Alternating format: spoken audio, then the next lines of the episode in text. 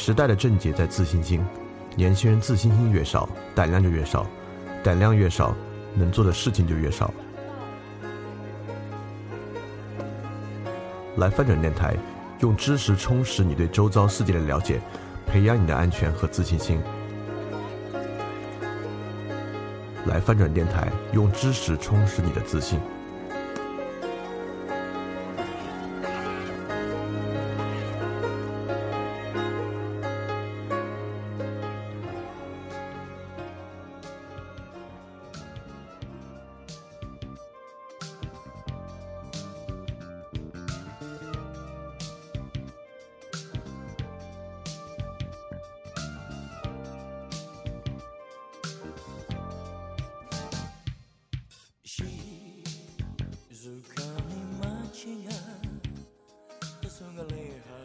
大家晚上好，欢迎收听新一期的翻转电台。我们这周继续介绍牛津通识读本。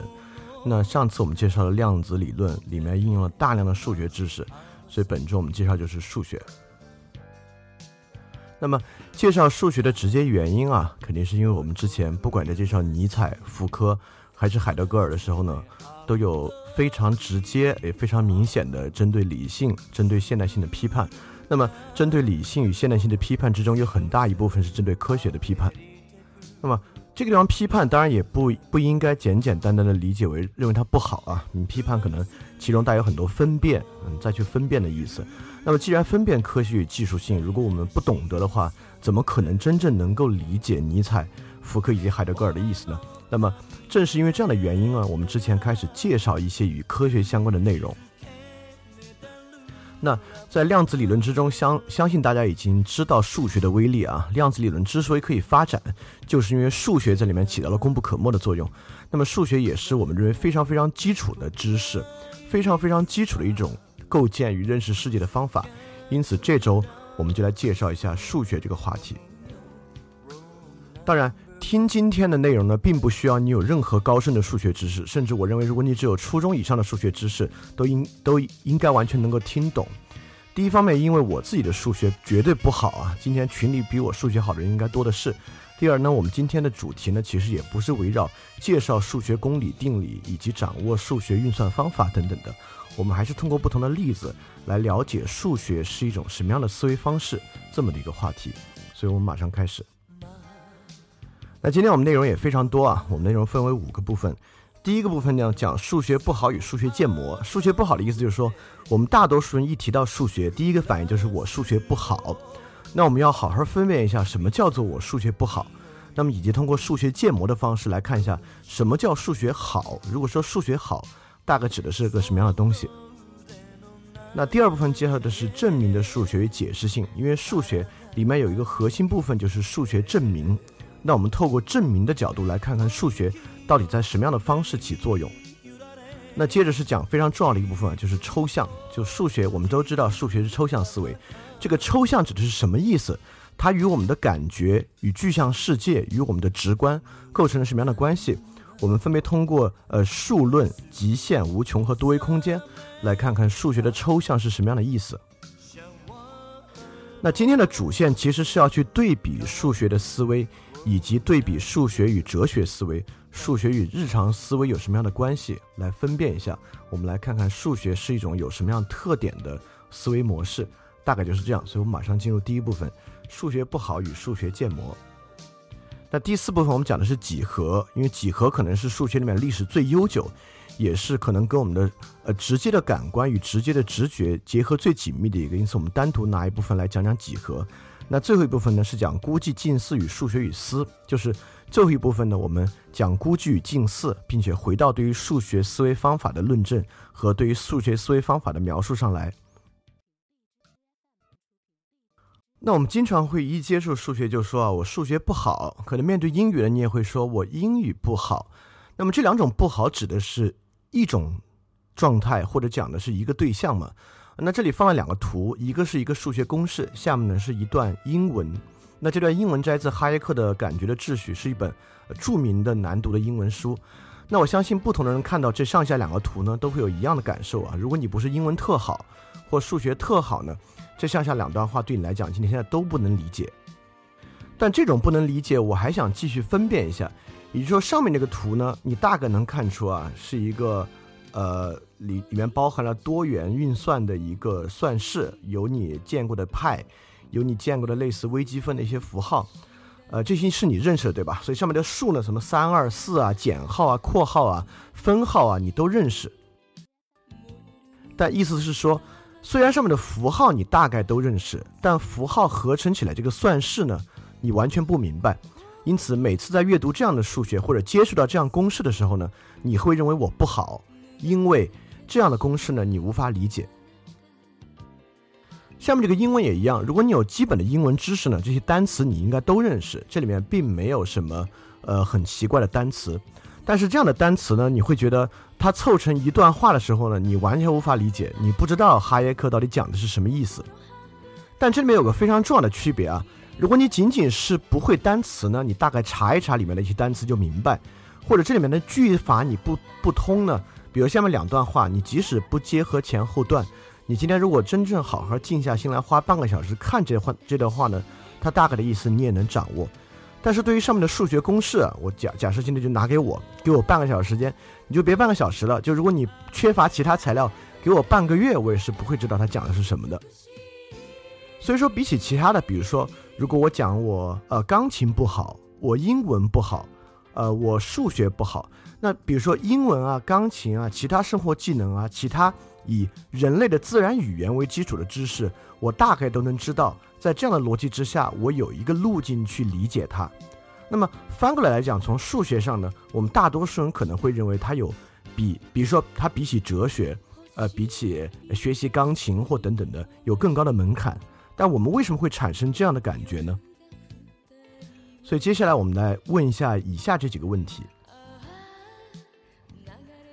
这几个都是和数学有关的问题。呃，从这个问题的递进关系，我们应该能看出。当我们讲我数学不好的时候，指的具体是一个什么样的意思？比如说，第一句话是 A 商户满三十减五十，满六十减三十五，请问买多少划算呢？我相信这个东西只要有小学四年级以上数学的人都能看得出来，这也是现在大多电商网站的促销策略。这个促销策略我们大家都能理解，当然是买六十减三十五要划算，因为比起每每个单位的三十块钱呢，前者只减了十五元。而后者减了十七点五元，因此从这个角度来讲呢，后者是更划算的。对于大多数的数字对比和简单运算，我们每一个人都没有问题。而且在我们的日常生活，真正你能接触到的数学运算呢，也就是这样的运算。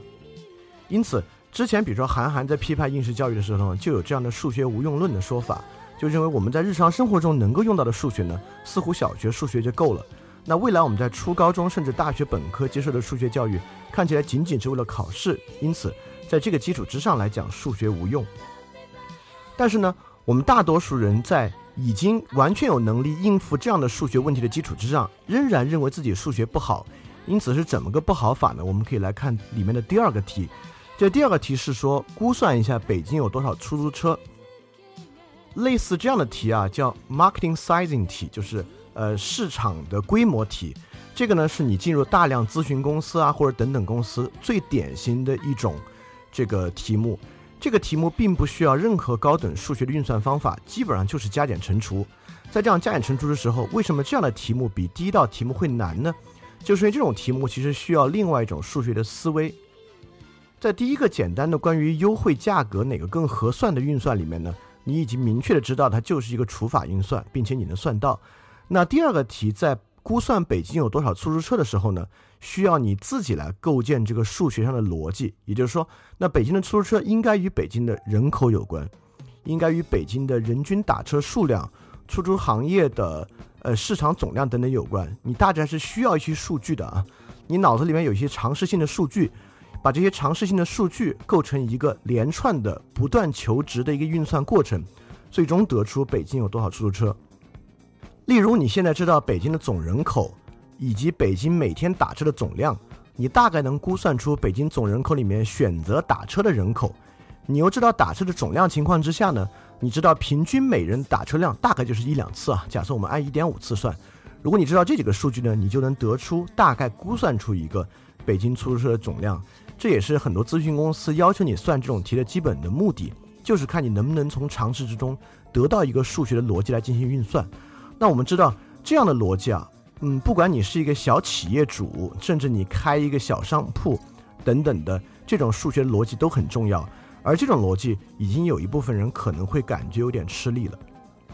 没关系啊，我们今天之后的部分呢，并不需要你掌握这个逻辑才听得懂啊，我们只是在做分辨。因此，我们能看到第二个对数学能力的运用和理解呢，跟第一个就不太一样。那我们再来看第三个题，因为我们知道这两天正是 NBA 总决赛打得如火如荼的时候啊。那第三个题就是 NBA 总决赛如何尽可能准确地计算球队获胜的概率。当然，每个人心里，如果你关心这个球赛和比赛呢，你大概心里都有数，你认为哪方胜率高一点，呃，有可能明显点或不太明显。但我们知道，每一个博彩公司都有它的赔率，这个赔率算得相当精准。而我们知道，每一个博彩公司呢，参与这个球赛的这个竞彩啊，上下几十亿美元、几百亿美元都是有可能的。因此，他们对于获胜概率的运算应该非常精准，因为运算的结果与这种公司的实际利润呢有最直接的关系。所以说，这样的问题如果拿给我们普通人来算，准确的计算球队获胜的概率，你可能北京有多少出租车估算一下呢，心里还大致有数。但接触到这种第三个问题，面对如此系统的一个数学建模过程呢，我们就完全傻了。比如说对我来讲，第二个问题我可以答得头头是道，甚至第二个问题我还曾经就答过。但对于第三个问题呢，我是完全没有头绪该怎么去算的。因此。我们大多数人说我数学差呢，很可能就是面对第二个问题，甚至第三个这样的问题，我们其实缺乏理解、缺乏思路，甚至别人把它算出来东西给我们看呢，我们也看不明白。但是这种东西在我们生活中又如此重要，或者它可能你并不关心 NBA 啊，但你可能关心楼市，你关心股市，你关心你公司的运营状况，你关心你公司所在行业的情况。面对所有这些情况呢，你感觉你缺乏利用数学把握它的能力，所以我们可以把第三个问题再细节的拿出来看一下，让我们大家更能够理解讲的是大概什么意什么一个意思。也就是说，这样的问题在我们生活中并不陌生啊，这是一个很日常的一个话题。比如体育迷聚在一起聊天呢，很经常会聊这样的话题。如果在饭桌上聊一下呢？比如今年总决赛，你觉得谁会获胜的？你大概可以随口说出一个队的名字，都不太用负责的。假设你要跟你的朋友打一个一百块钱的赌呢，有可能你就在随口说的基础之上呢，呃，多看两眼，比如他们历史的胜率啊，比如这个赛季彼此的表现呢，你可能就有一个大致的观点啊。那假设如果是你一个心仪的姑娘跟你打这个赌啊，你猜中了就可以追到她呢，那就或者猜不中就完全不可能再见到她呢？啊，那这个问题很可能就更严肃一些了，你就会找了一些别的方法来做一个构建。那除了常规赛的胜率等等的，你可能要关注一下他们最近的表现，对吧？你可以看看最近的球员状态如何。那么这两个球队他们在过去比赛中交手的情况到底如何？伤病情况等等，你可能都纳入考虑。我猜我我猜想啊，想到这样的情况并不会让你陌生。也就是说，我们认为比赛结果是由。球员最近的状态、历史的交手情况、球队的伤病情况，甚至教练的水平状态等等等等因素构成的，就普通人想到这一步呢，并不复杂。哎，甚至在你你向你心仪的姑娘来呃做这个赌注的时候呢，你都可以关注到这些，并且在脑子里面给出一个大概的直观印象。比如说，你一看最近的比赛。你都不用通过数学的运算，你大概知道，哎，比如说骑士队最近的状态好一些，或者勇士队最近的状态好一些，可能判到这一步呢也就够了。但如果你要拿出一亿美元来做这个赌注的话呢，如果你不是一个赌性极强的人啊，你很可能就不能满足于我仅仅通过自己的表象来看到了一个感觉性的结果。因此，在这个时候呢，你就会认为我需要把更多的因素纳入考虑，甚至呢。我需要把这些因素量化，才可能得出一个答案。那一个最极端的情况呢？别人告诉你啊，你就猜，猜不中的话就要一枪打死你。那这种情况之下呢，你就你就要追求一个尽可能详细的答案。在这种尽可能详细的答案之下呢，你同时要考虑十多二十个要素，你就不可能仅仅通过自己的主观直观去把握得到它。如果你期望相信啊你的预测准确点的话呢，你大致会认为我如果能算出一个结果的话会好一些。但要算的话，我们大概能够怎么来算呢？你看，比如说举了一些例子啊，假设即使是一个最严肃的这个赌注啊，如果猜不中的话，就会一枪打死你。你大概呢就会去想，那这个克利夫兰与奥克兰的人均 GDP 与这个比赛结果有关系吗？你可能会觉得没有关系。或者克利夫兰与奥克兰最近的天气与比赛有关系吗？哎，你可能觉得有点关系啊，因为天气好像跟这个比赛虽然在球场的场馆内进行啊，哎，似乎可能有点关系。那两市的市长是民主党还是共和党？你有关系吗？哎，你可能觉得没有关系。那我们知道篮球跟足球啊，即使你不看，你也大概知道有主力有替补之分。那两个队呢，有替补端的末席，比如说呃，你们可能不知道是谁啊，就邓台琼斯与麦卡杜。那他们的最近表现，你觉得很重要吗？你可能觉得不重要。但我反过来举个例子呢，就两队当家球星太太最近的状态呢，你可能觉得反过来可能比他们板凳末端球员最近的表现还要再重要一些。所以说，即使不用任何数学知识，我们普通人都能列举出很多的要素，并且对这些要素的重要性进行排序。这些是我们没有问题的啊，大概优先级从高到低排序我们做得出来。但是难就难在再下一步。假设现在只有两个要素，一个是詹姆斯与库里，就分别是两个球队当家球星的状态，以及詹姆斯与库里太太最近的状态。假设我们只只考虑这两个要素，那么我想请问，呃，加权求和大家大概知道啊，也就是说，呃，说简单一点，就是两个要素在重要性上各占百分之多少？对于普通人呢，你可能只能能只能用脑子估一下，比如说球星呃发挥呢占百分之八十。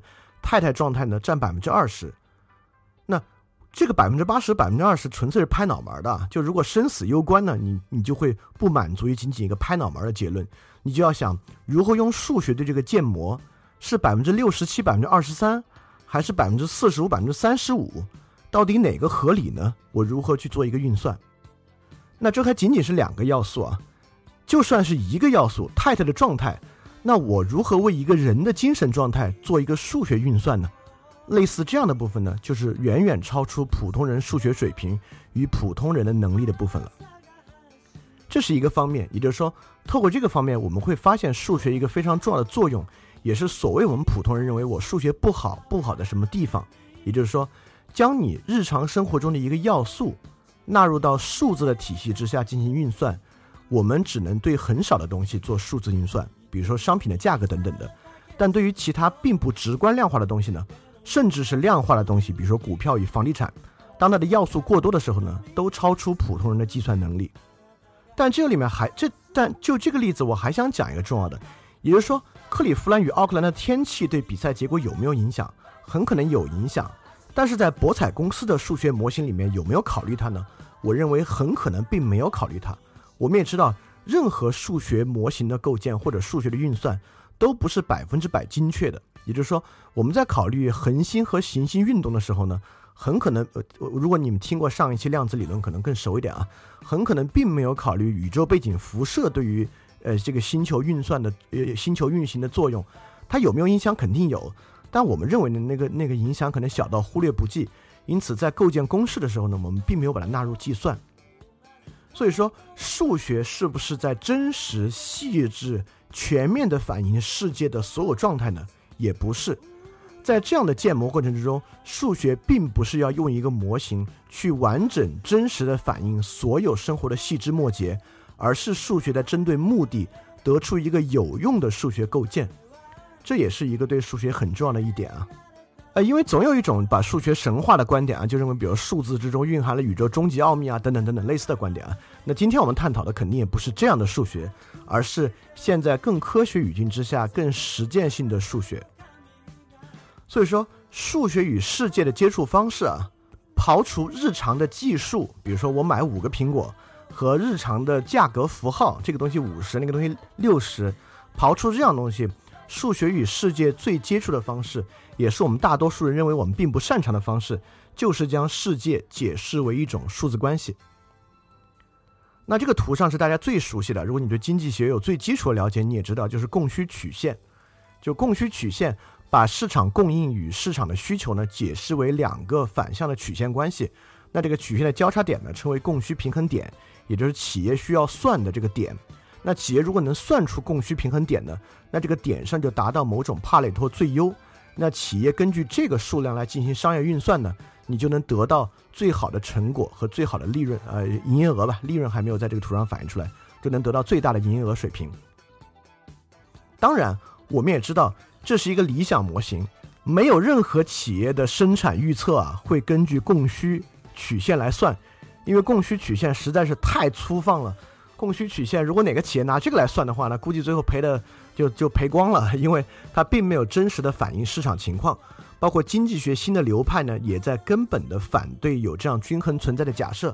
所以说，我们也知道，数学对于世界的构建，并不是说只要有这个模型。这个模型就一定有用，直到今天，大量数学不管对金融市场、对于社会的构建呢，都是存在很大很大问题的。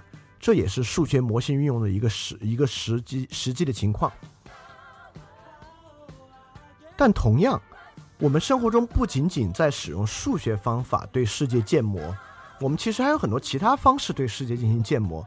比如说，呃，诶，我我们可以去呃判断一下，因为数学这么有用。那数学是最成功的建模方式吗？如果成功指的不是实际效用，而是指它被接受的广泛程度来讲呢？那数学可能是位列最糟糕的建模方式之一，因为大多数人不愿接受，也不愿使用。那么，现在从接受广泛程度上最成功的建模是什么呢？就是十二星座。因此，我们通过来这个来分辨一下，不是说建模就一定是一个数学公式，任何简单的分类或者流程。的划分都是某种对世界的建模构建，十二星座就是对于人格的一种建模。那类似弗洛伊德的本我、自我、超我，以及本我、自我、超我在潜意识和意识层面的这种冰山理论呢，也是对人格的一种建模方式。这两种建模方式之中都没有用到数学的运算知识。当然，如果你认为日期的标注啊，比如几月几号的几月几号也算数学啊，那个这个其实不算的啊。那。呃，这两种方式都没有使用数学的运算对世界进行建模，所以讲到这儿，我想说的是呢，对世对世界进行建模，用某种方式来理解世界呢，是人的一个本质冲动。我们无论如何都在用各种方式对世界进行建模和构建，而数学呢，只是里面的一种方式，但确实也是时至今日对社会发生最深刻影响以及实质效用最大的方式。它为什么是这样？与其他的与世界建模方式相比，它有什么样的特征？以及为什么今天它是我们认为最有用的一个方式？就是我们今天这次分享要给出的答案，也是我们做这个横向对比要让大家呃感受到的一个这样的一个内容吧。因此，如果我们要继续去想啊，对世界建模以及我们构建世界的方式呢，这里完全可以多说几句。它大致经历了这么几个过程。第一个过程呢是轴心时代，就是呃公元前六百年到三百年之前，整个人类认为呢这个世界是属于神的。当然，这样的建模方式直到今天也依然在深刻的影响我们。比如说，呃流行在台湾与福建沿海的妈祖祭祀以及各种宗教祭祀啊，大概还是这种属于神话的对世界的建模的构建方式。在这样的建模之中，核心的呢是禁忌与就是行为的禁忌与行为控制。比如说，在妈祖祭祀之中呢，认为被妈祖加持过的压轿金是珍贵的平安符，可以保平安收金。就如果索取的压轿金呢，你就不能把它放在肚脐以下。另外呢，贴有妈祖符咒的斗笠呢，也不能拿来做或者压。香旗等神圣物呢，也不要带进厕所或者不洁的场所。像这样的宗教禁忌呢，也是我们为世界建模的方式。因此，这个世界运行在一种有意志的神的控制之下。凡是逾越这种神的事情呢，我们就做；凡是不逾越这个神的事情呢，我们就不做，或者是把它放到一些不高啊、不洁的部位啊等等，我们都不要做。这是一种基础的逻辑。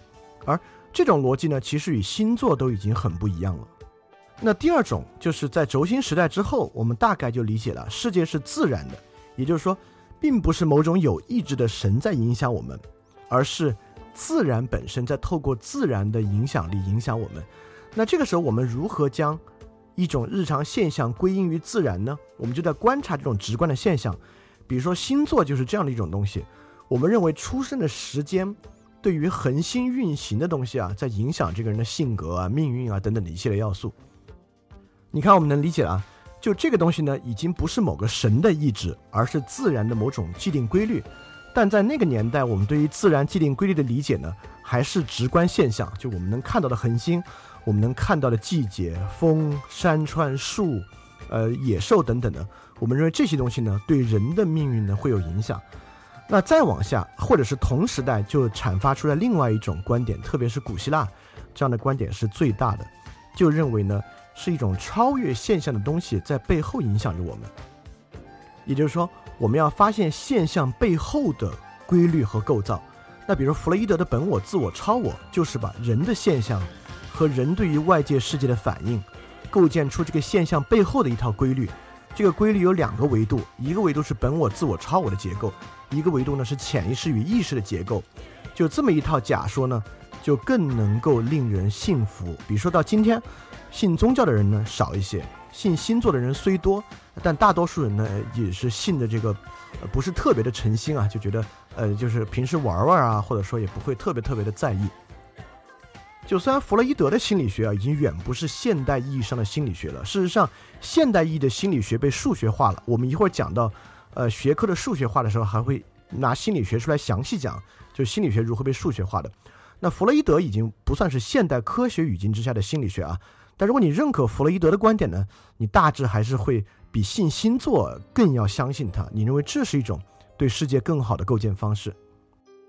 当然，数学呢也是这么一种思路，认为世界现象之后呢又有规律，我们透过把握现象之后的规律来为世界建模。那么数字就是认为在世界的现象背后有一种数的规律，或者有一种可运算的规律在背后，因此。当我们把握这种可运算的规律之后呢，我们就能够用于解释很多现象、预测很多现象，或者是影响很多东西。所以说，如果我们从属于神的和属于自然的，或者属于自然后的这三个角度来构建，那数学是一种属于自然后的现象背后的规律来把握的。那我们用一个实际例子来看，对于实际现象，数学的建模有一种什么样的结构？比如说，当我们意识到自然界有气体之后啊，我们就包包括有牛顿力学之后。我们就想知道这个气体是怎么运动的，因为比如水如何流动啊，比如说一个固体或者一个人一个物如何运动呢？它是可以看到的，但气体由于我们凭借肉眼不可见，因此为气体运动建模是一个挺难的事情。那我我们今天绝不深入这个或讲的太细啊，大概呢只是为了把握数学建模的结构，所以说对于气体运动的细节我们说的不太多。但这样的模型最初呢是伯努利构建的。这个伯努利构建的呢，大概他做了这样的前提假设，他认为气体与气体分子之间相互的撞击呢，他不能算，因为他也不知道该怎么去算。在这个基础之上呢，他认为气体的运动啊，跟这个空间有很大的关系。也就是说，当这个空间越小呢，气体的压强越大，动的就越快；当空间越大呢，这个气体的粒子越稀疏，运动的就越慢。我们我们当然知道这是对的啊，这也就是现在气体运动的一个基础。但是对伯努利来讲，有一个很难的一点啊，确实，空间越小运动越快，空间越大运动越慢。但是对于气体的初始速初始速度，也就快慢，你总你总得有个初始的速度。伯努利不知道如何运算，所以这个我们可以看到一个数学建模进一步推进的过程。进一步推进的这一步呢，是由麦克斯韦完成的。当然，我们在上一期量子力学也提到麦克斯韦啊，说明这个人真的很厉害。麦克斯韦就是在电磁那位啊。我们在学习高中物理的时候，呃，基本上大题呢，呃，倒数第二到第三道大题呢，基本上就是属于麦克斯韦的。所以麦克斯韦改造了伯努利的气体运动模型，添加了这样的两个假设。假设在数学模型构建之中相当相当重要。所以麦克斯韦添加的是哪个两个关于气体运动的假设呢？第一。气体运动是随机的，随机性不随时间而改变。第二，这个随机性在不同的方向上没有区别。当然，这你你可能光这么听的话，你相当相当相当的不知道这个跟气体运动的具体关系啊。我们今天也也不实际的说这个，意思是说呢，麦克斯韦提出这两条假设之后呢，把伯努利的方程，把伯努利的这个模型啊向前推进一步，对于如何计算一个初始速度呢？就变成一种随机性的概率模型，你你就听到这就行了。因此，我们知道呢，麦克斯韦改造之后呢，初始速度可算了。初始速度呢，服从一个概率分布。这个概率分布我们大家都见过，叫做正态分布。正态分布呢，大概就叫是钟钟模型，也就是它像一口大钟一样，中间高两边两边低。也就是说，如果说气体速度呢，就气体速度趋近于零的也有可能，但可能性小；就气体速度趋近于光速的呢，也有可能，那可能性也微乎其微，就接近于无穷小。那气体速度最大的可能性呢，就是要取一个它的中间值。那这就已经相当可算了啊！第一，它能够算中间值；第二，能够知道中间值如何服从一个正态分布。如果你对数学以及数学建模有稍微多一点点的了解，你就会知道正态分布是一个多么强大的模型。就是我们生活中的所有事件，如果要算概率分布的话，我认为我我我我这个说的可能没有那么正确啊，但我认为起码有一半以上都应当服从正态分布。也就是说。如果我们要用数学来构建身边一切具有概率特征的东西呢，你基本上你就会看出它服从这个正态分布。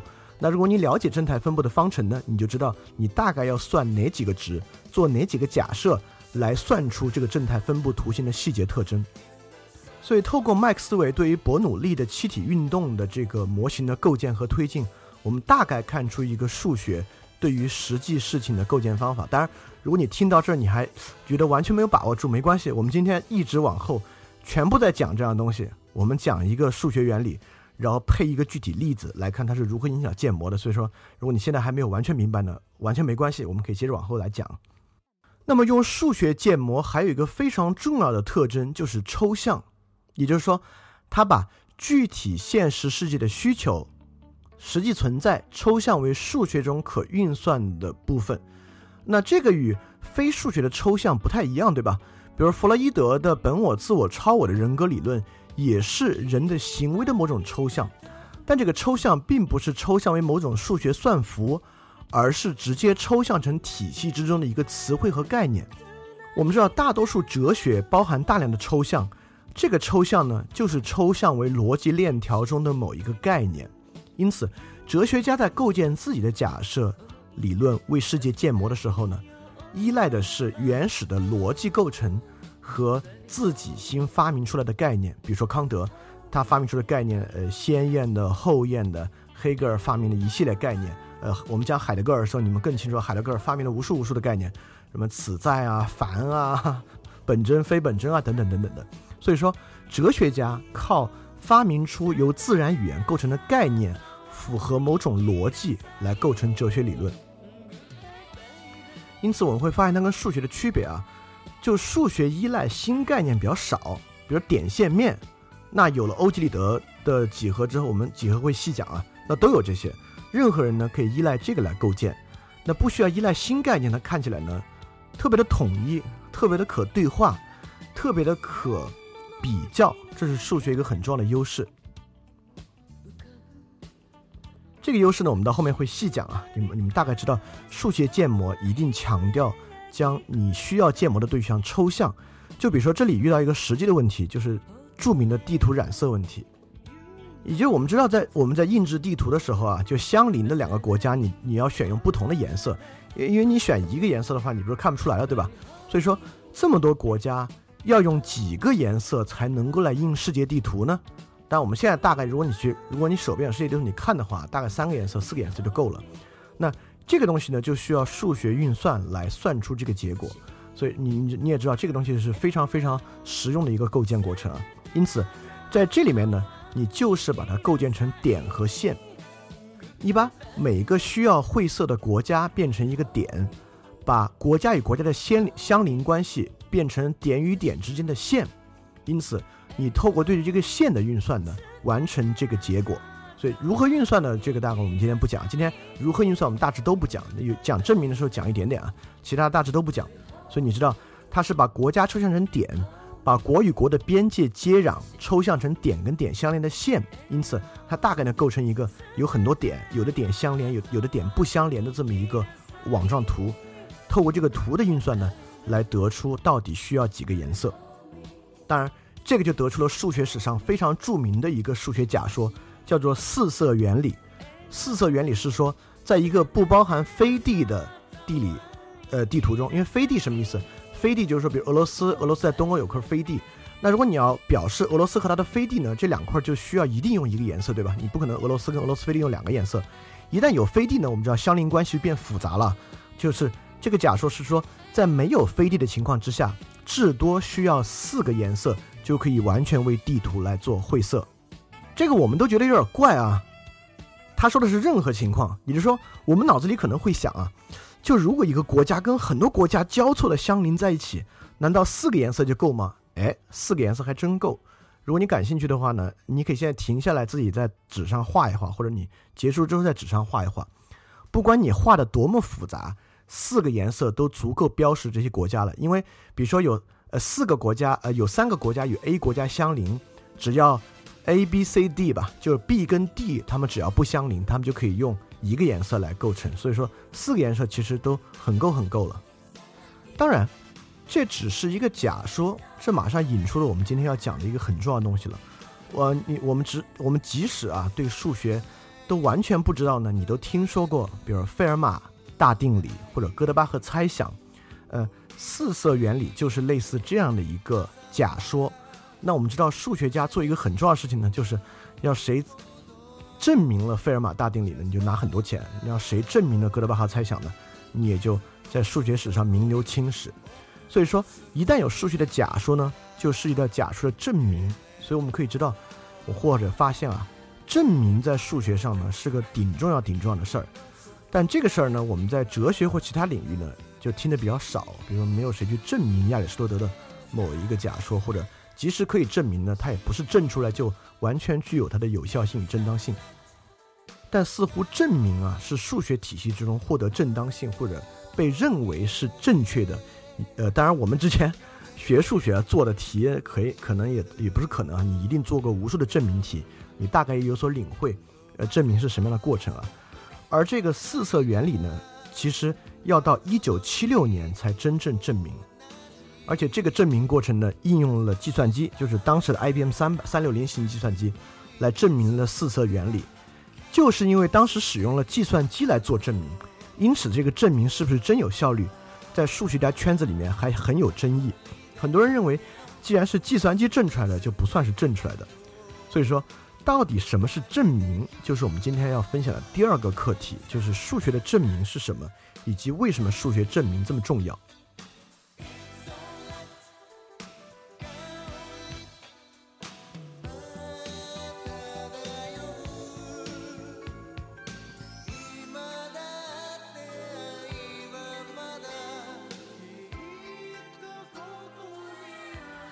我们第二部分分享的就是证明的数学与数学的解释性。就如果你不是还在高中学习啊，或者你大学毕业之后没有接触数学，你可能忘了。所以我们先用一个证明来热热身，也让大家回忆回忆证明什么样。当然它是很著名的一个证明，我们以前可能都证过，就是正根号二十五理数。当然它也启示了数学证明可能最重要的一个证法，就是反证法。如果你还记得的话，你可能一下子激起你很多回忆啊，之前很多东西。都是用反证法证的，所以如何用反证法证根号二为无理数呢？那反证法大概就是，呃，我们先假设根号二是有理数，呃，就如果你现在都不记得有理数、无理数的话呢，呃，啊，大概有理数能够被写为两个数的分数形式，而无理数不行。无理数不能，比如说三除以二就是个有理数，比如一除以三，虽然无限循环啊，一点三三三三，但也是一个有理数。无理数呢，就是不能写作两个数的分数，就不能写作谁除谁，就是无理数。那我们假设根号二是一个有理数啊，那根号二呢就等于 p 除以 q。我知道有的人在听这个时候，可能一听到带等号就放弃了，我不可能听得懂的。别别别，你这个时候还是应该听，因为它你一定能听懂，就即使你是纯听，你都能听明白，因为它的逻辑过程很简单，我也会把它说得很明白。所以你看。我们在正根号二是无理数，所以我们假设它是有理数。那根据有理数的定义呢，那根号二就等于 p 除以 q。那我们现现在把等式两边平方，根号二等于 p 除以 q，那就是二等于 p 的平方除以 q 的平方，就是你看两边平方之后就是二等于 p 的平方除以 q 的平方，到这儿肯定能跟得上，对吧？所以我们把那个 q 的平方提过来。就是 p 的平方等于两倍 q 的平方，到这儿你应该都完全能跟得上啊。所以你看，p 的平方都等于两倍的一个数了，我们甭管 q 的平方等于多少啊，p 的平方等等于两倍这个数呢，那 p 的平方肯定是偶数，对吧？所以 p 肯定是偶数，啊，所以说我们现在就得出一个结论啊，p 是偶数。那如果 p 是偶数呢，我们就可以假设 p 等于二 m，也就是 p 是偶数，m 是个自然数，自然数呢就是所有正整数啊，一二三四五六七八九十都是自然数，因为 p 是整数呢，就一定可以写成 p 是某个自然数的二的倍数，对吧？这也是呃可以说是偶数的定的定义了。所以 p 等于二 m，要记住这个数啊，就 p 等于二 m，马马上就一步就证完了，所以你应该能理解。现在我们已经得到 p 是偶数了，而我我们把它换算成 p 等于二 m，所以代入到第一个的 p 的平方等于二 q 的平方的式子里面，就得出四 m 的平方等于二 q 的平方，就是四 m 的平方等于二 q 的平方，把两边各除二，因为又乘以四又有四倍和二倍嘛，你可以把它约掉，就是 q 的平方等于二 m 的平方，所以 q 也是一个偶数，因此你看我们最开始。假设根号二是有理数，所以根号二等于 p 除以 q。现在 p 和 q 都变成偶数了，因此根号二等于 p 除以 q 呢就不对了。因为如果分数的话，我们知道，比如说是呃六除以二，你是能把它变成三除以一的，对吧？或者说八除以四，你可以把它变成二除以一。所以说，就是一个分数啊，它上下不可能都是偶数，你可以再把它约掉的。所以说。当 p 和 q 都为偶数的时候呢，根号二等于 p 除以 q 就矛盾了，所以因因此它就错误了。我们证明了根号二为有理数呢是有矛盾的，所以根号二就一定是个无理数，这就是数学证明了。它其实你想想还挺精妙的啊。那就是最普遍的证明方法就是反证法。那这个反证法我们之前都使用过啊，但在数学证明之上，我们透过这个至少能看出第一个重要的特征。就是数学证明呢，是依靠很多前提假设来做的证明。这里面至少用到了这些前提假设，也就是说，p 和 q 是互质的自然数，是分数的定义。也就是说，分数不可以最终是八除以四或者六除以三，它应该都可以再往下去约分。这里面也用到了。当一个数的平方是二倍的，是一个偶数的时候呢，这个数本身也是偶数。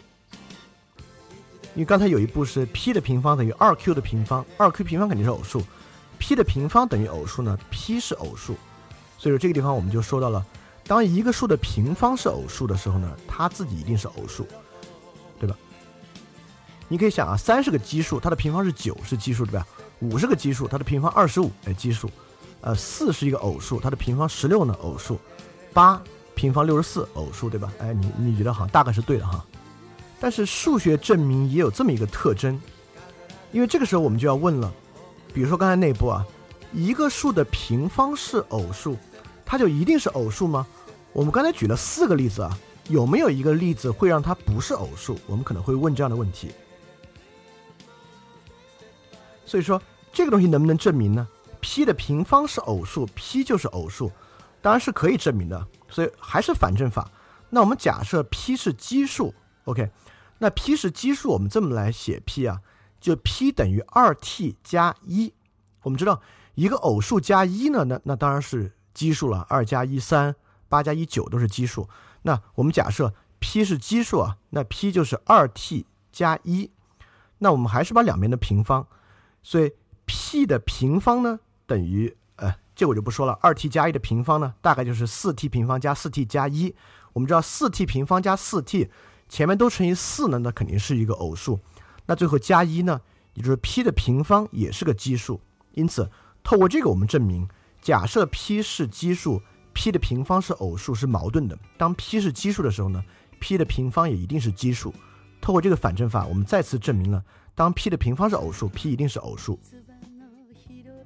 那么你要问呢？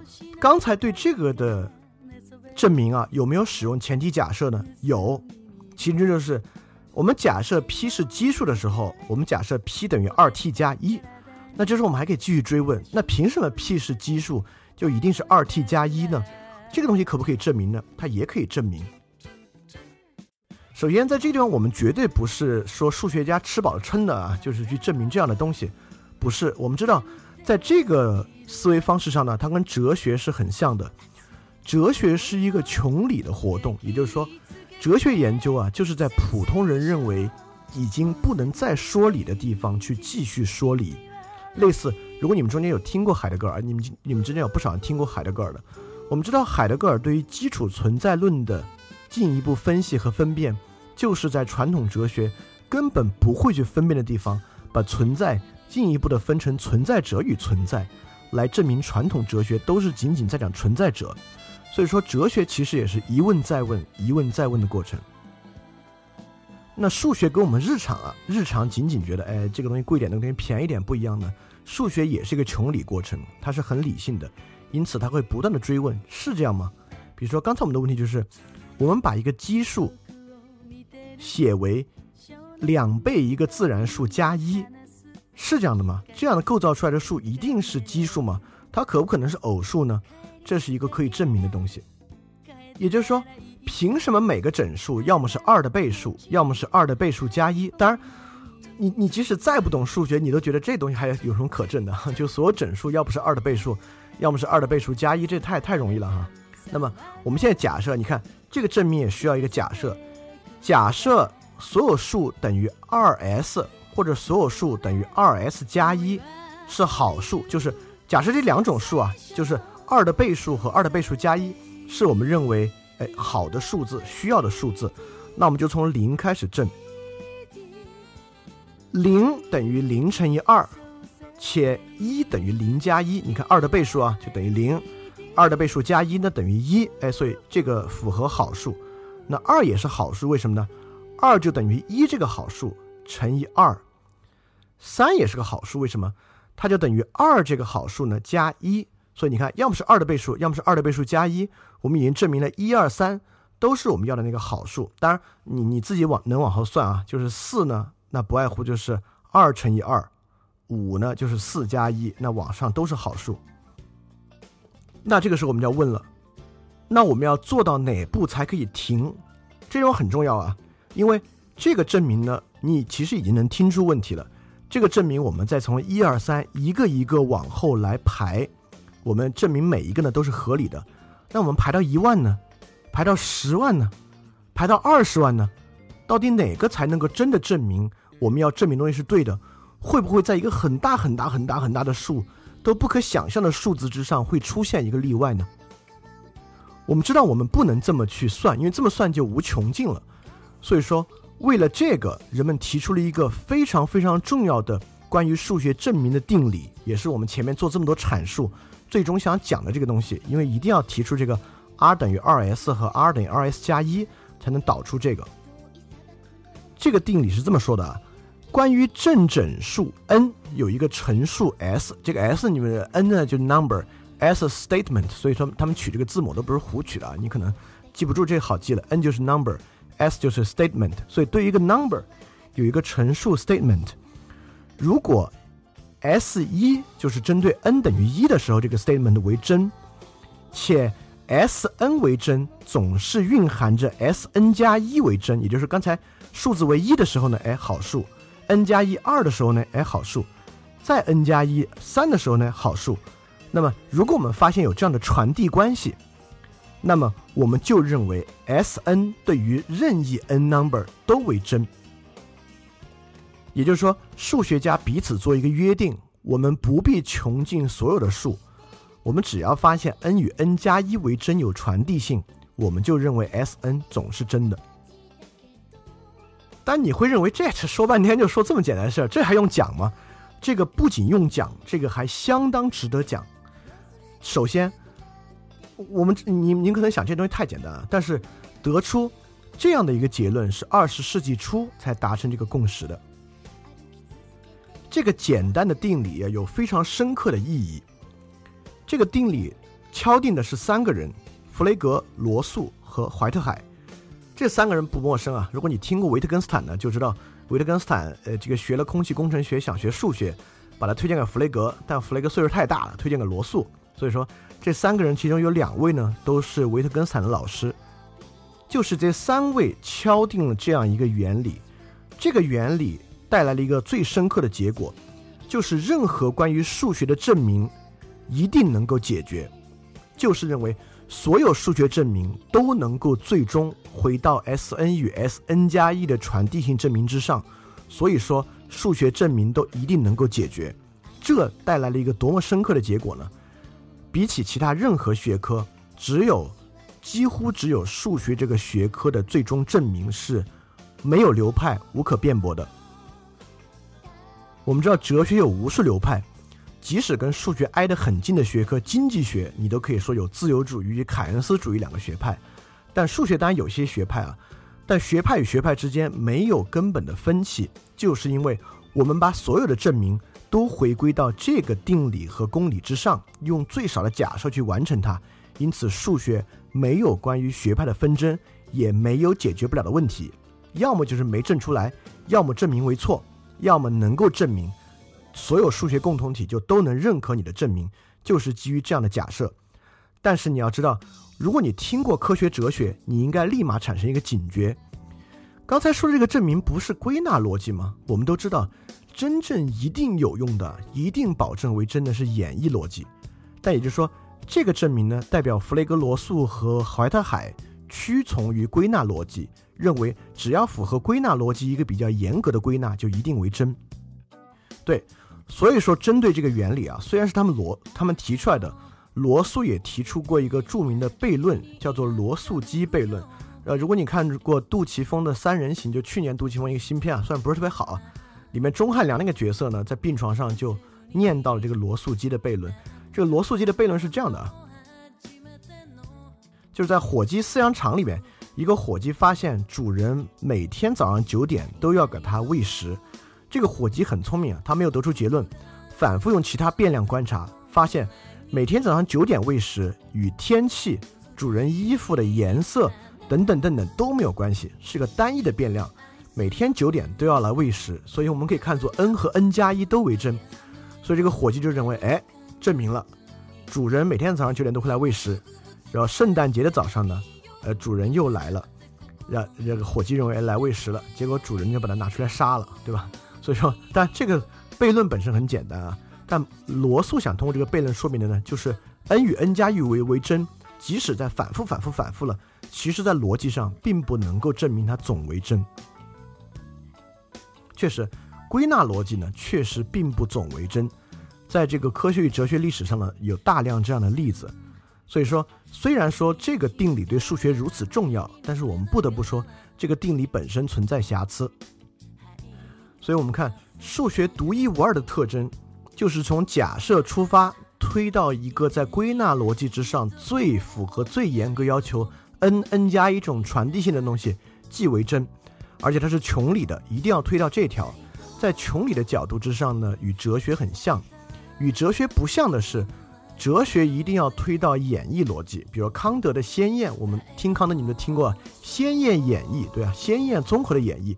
那黑格尔最开始对于为什么由有又到无呢，也是演绎逻辑；海德格尔对于存在与存在最初呢，也是演绎逻辑。那哲学呢，一定它的出发点是演绎逻辑，或者出发点是一个无可辩驳的假设，比如说第一推动力啊等等的，它不能够仅仅回到归纳逻辑是不 OK 的。但数学呢，是可以容纳回到归纳逻辑的，就是因为这样的原因，其他学科现在被很猛烈的数学化。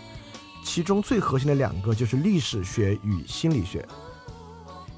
我们知道，现在心理学其实就是实验心理学啊。实验心理学呢，就是我们找一个样本，构建一个数学模型，然后做实验，来看是不是 n n 加一都为真。如果都为真呢，哎，说明我们这个神经元就对了，或者说明人的这种反应呢，这个大脑呢，这个这个脑区呢，哎，就是这个功能。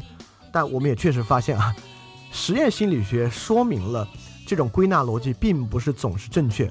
包括左右半脑的功能区分，这个之前做过多少的实验啊？到现在为止，我们都认为它可能不对。就全脑整合是一种新的流派。那历史当然也深刻的数学化了。我们我们之前对历史是一种呃阐释学的观点。如果你听了海德格尔之后，包括加达默尔的部分，你知道什么是阐释学。但我们知道现在的历史研究是一个定量研究。我们研究任何历史呢，是做一个数学模型的构建与数学分析。就是因为数学这样的特征。因此，数学能够得出学术共同体都能够认可的结论，这个对很多其他学科都相当有用。因为比如说我是个心理学家，我做的成果如果需要得到整个心理学共同体的大的认可，像过去你可能是这个流派的，你你是马斯洛这个流派的，你是荣格那个流派的，你你们两个流派的基础底层假设都不一样，都聊不到一块儿去。那如果我们把这个学科改造为数学化的学科呢，它就能够在基础假设以及证明的过程之中得到更大的认可。所以说，正是因为数学具有这样的特征，现在有越来越多的学科数学化。当然，这么说我并没有说它好啊，或者我我也并没有明确的说它不好，它只是一个客观的现象。好不好呢？我们之后还要再呃引发一些思考。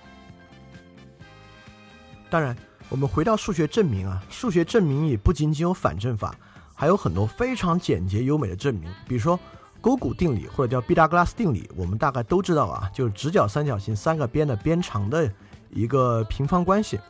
那这个这个东西有一个最简单的证明啊，呃，就如果你是听翻转电台的同学呢，你就上网搜一下毕达哥拉斯证明，你会看到呃几个图形，因为。这个东西我现在拿嘴念呢，可能说不太明白。当然，你也可以放弃，完全去理解它，跳过它，也并没有任何太太太麻烦的地方。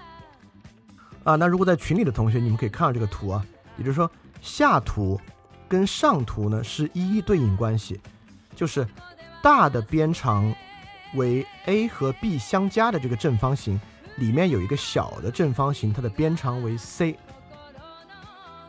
我们都知道正方形的面积呢就是边长的平方，所以 a 加 b 的平方呢，在这个图里面就会发现上图跟下图是一模一样大的，所以很容易得出啊，a 加 b 的平方减去二 ab 就是那个绿色长方形呢等于 c 的平方，对吧？这个这个你你应该很容易得出来吧？所以 a 的平方加 b 的平方呢等于 c 的平方，这就证明了勾股定理毕达哥拉斯定理。这个证这个证明就由于这样的作图。变得非常的简单，就一下就证明出来了。所以透过这个证明，我们也可以发现，就是很多学习数学的人啊，认为数学有一种很精妙的美感。其实透过这个毕达哥拉斯定理的证明呢，我们其实能够感受到这一点。看起来很复杂的一个直角三角形三个边长的关系，只要通过简单的作图，就很容易发现其中的数字关系。但这里面要用到一个最基础的知识呢，就是这个。a 加 b 之和的平方等于 a 的平方加 b 的平方加二 ab，这个你应该记得。如果你你你这个不记得的话，你可能不知道怎么算出来的。你你如果我我相信大家应该都记得这个的。如果你觉得这个可能还不够精妙啊，你觉得这个还不够妙，这有什么妙的？就是通过这个正方形作图嘛。那我们来说一个更妙的证明是怎么证明的。我们先提出一个非常有趣的问题，它是一个这样的假设。呃，一个八乘八的格子，或者任何偶数乘以偶数的格子，我们就是用呃四乘四吧，八乘八太大了，四乘四就是就很容易理解啊，竖着四排，横着四排，那这么一个区域，一共十六个格子啊，这么四乘四，我们把左上角拿掉，把右下角拿掉，也就是它缺两格，一个四乘四的一个这么多格子呢，缺两格，他说剩下的部分。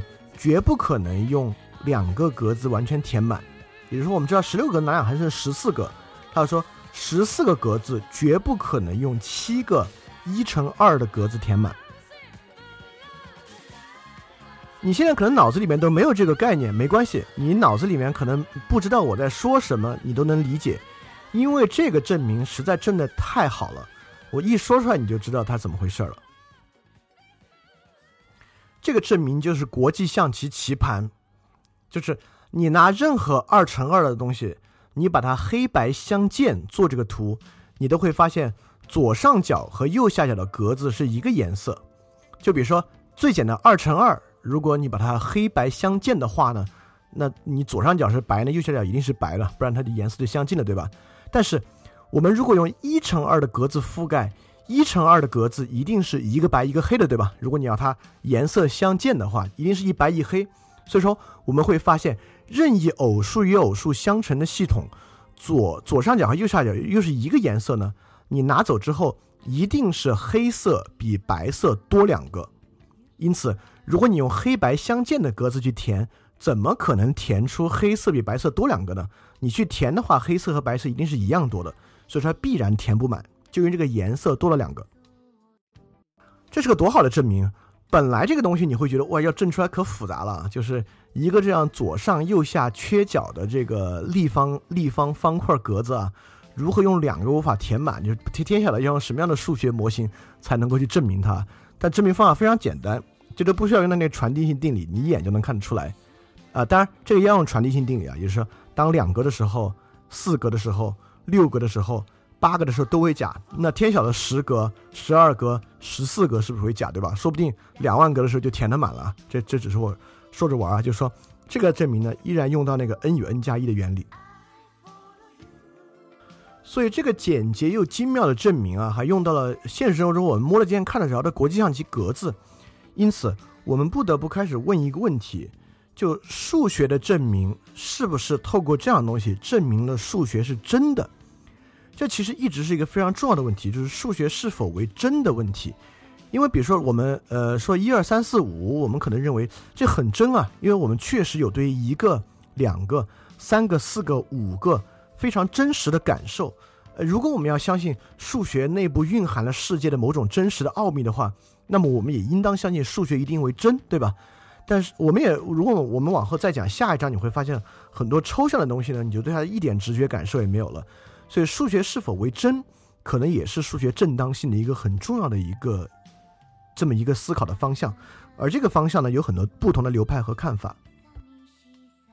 首先呢是罗素的逻辑主义，比如罗素认为数学是逻辑的延伸，而逻辑呢是数学的原型，所有数学都需要符合逻辑，这是他的看法。第二个看法呢是布劳威尔的直觉主义，直觉主义呢认为数学是人思维的构造，所以所有数学里面合法合理的东西呢都应该跟人的直觉和感受有关，所以在布劳威尔看来，他是不不认可无穷大与无穷小的。一会儿我们就要讲无穷大与无穷小，其实我们大大概大家都知道什么是无穷大无穷小啊。在布劳威尔看来，人是无法理解无穷大无穷小的。你可能会觉得这有什么不好理解了？但一会儿我们举个例子，你你你马上就能意识到什么是真正的理解无穷大无穷小啊。第三种流派叫做希尔伯特的形式主义，就希尔伯特会认为数学不必为真，数学就是个符号游戏，你怎么定义都行，怎么定义怎么来。我我们也知道高等数学有著名的希尔伯特空间啊，大家也它是什么？大家先先不就不必太知道了。所以希尔伯特认为。只要能够构造为真的东西呢，就 OK 了，怎么定义都行。那其实现在的高等数学呢，基本上是遵循希尔伯特的形式主义啊，因为它确实不必符合逻辑。因为我们一会儿讲虚数的时候呢，那虚数就不合逻辑。但虚数对于高等数学又这么重要，当然它丝毫也不是直觉主义的，因为我一会儿一会儿讲的所有内容，你大概我你会觉得都觉都觉得挺抽象的，无法用直觉去把握。那是不是说希尔伯特的形式主义就说对了呢？数学就是这么一个呃可以被形式上构建为真的系统呢？那么我们现在要介绍的一个可能对数学的正当性更重要的一个反思啊，就是哥德尔的不完备性定理。这哥德尔，即即使你对数学不了解，你也听过啊，那本著名的书大家都知道，就是哥德尔埃埃舍尔巴赫，就是极易逼之大成。这个 G 哥德尔就是著名的数学家。哥德尔不完备性定理呢？就是指一个悖论，这个悖论你大概如果用语义理解呢，就是这句话是假的，这就是个悖论，对吧？这句话是假的呢，如果它真的是假的呢，这句话就是真的了。如果这句话是真的呢，它它怎么可能是假的呢？当然，这么来说哥德尔定理你一头雾水。那哥德尔定理的原文呢，大概是这样的：任何相容的形式系统，只要涵盖皮亚诺算术公理，就可以在其中构造在体系中不能被证明的真命题。因此，通过推演不能得到所有证真命题。第二个定理是，任何相容的形式系统，只要含蕴含皮亚诺算术公理，它就不能用于证明它本身的相容性。你你现在还是很晕啊！我我我用被翻译过来的两句话来说，你就理解什么是哥德尔的不完备性定理了。也就是说，在很多系统里面，有一些命题我们知道为真，但是这个命题呢，无法证明。OK，那这时候数学家可能有个观点啊，哎，只要我们能知道哪些命题能证明，哪些命题不可证明，也挺好。但其实哥德尔不完备性定理第二条就是说呢，我们不能够知道这个系统本身相不相容，也就是说，我们没有任何办法去证明或者去知道哪些命题可以被证明，哪些命题不能被证明。所以哥德尔不为不完备性定理就证明了。任何数学形式系统都不能够保证所有真命题都能被证明为真，并且不能够知道哪些命题能被证明，哪些命题不能被证明。这就叫做不完备性定理。这个最伟大之处就是在于它没有借助任何外部系统，仅仅通过系统自身自身证明了数学的有限性。但不因为有罗素的那个罗素基的悖论和哥德尔不完备性定理，我们就不用学数学了。数学依然是非常强大的。我们今天所取得的所有科技成果等等，没有数学是不可能的。我们上次听那个量子理论，你们也知道，量子理论的奠基性的这个公式啊，就是波函数公式，就是薛定谔方程，就是依靠数学才可能得出的。包括波尔对于行星的这个理行星原子理论的进一步推论，也是通过数学方式得出的。所以说，这个地方呢，我们就要引出数学一个非常重要的特征，叫做数学的解释性。也就是说，我们不用去管数学是不是为真，或者是不是反映了真实世界的情况。我们现在所知的是，我们需要不断的得出对于真实世界更好的数学建模和假设。也就是说，我们一定不断的要使用最少的假设，去得到对于世界世界的真实反应就够了。我们知道地心说理论也是托勒密的一套数学建模，对吧？只是说。我们随着我们对于行星的观测啊，就是这个地心说，要是解释行星运转呢，要不停的打补丁，不停的打补丁。那打完补丁之后呢，就是日心说出来了。它一下就是，只要你接受这个假设，它简直就比地心说可以少很多基础假设解释问题。OK，你看它就是更好的解释我们所观测的东西。因此呢，我们就接受了日心说。但我们随着观测呢，就日心说啊，对解释很多恒星运动还是有问题。所以，我们最后就解就接受了一个新的假设，就是太阳也不是宇宙的中心，它只是银河系里面的一个恒星系。啊，一旦接受了这个假设呢，我们就用更少的假设，又可以解释更多问题了。所以，数学也是这样。现在当代数学的核心呢，就是这个解释性，它不求真实的反映自然，它只求我们不断的推进，去构建一个更好的解释系统。而这个解释系统呢，确实也对社会。起到了最大的推动作用。OK，所以为了得出这么一个解释系统呢，数学就使用了很多的抽象性，构建了真实世界所没有的很多东西。所以我们第三部分呢，就来给大家介绍介绍数学的抽象概念能抽象到什么地步。当然，虽然很抽象，你可能觉得很难懂，但其实不会，它都是很简单的构成。我也应该尽可能的把它讲得明白，所以你肯定能够理解的。所以，我们来讲第三部分，就抽象的数、极限、无穷和多维空间。就多维空间可能是大家最感兴趣的部分，因为我们在那个 Interstellar 看到了高维空间什么样啊？但但那肯定不是那样的，所以我们一会儿来看看什么叫做数学的高维空间。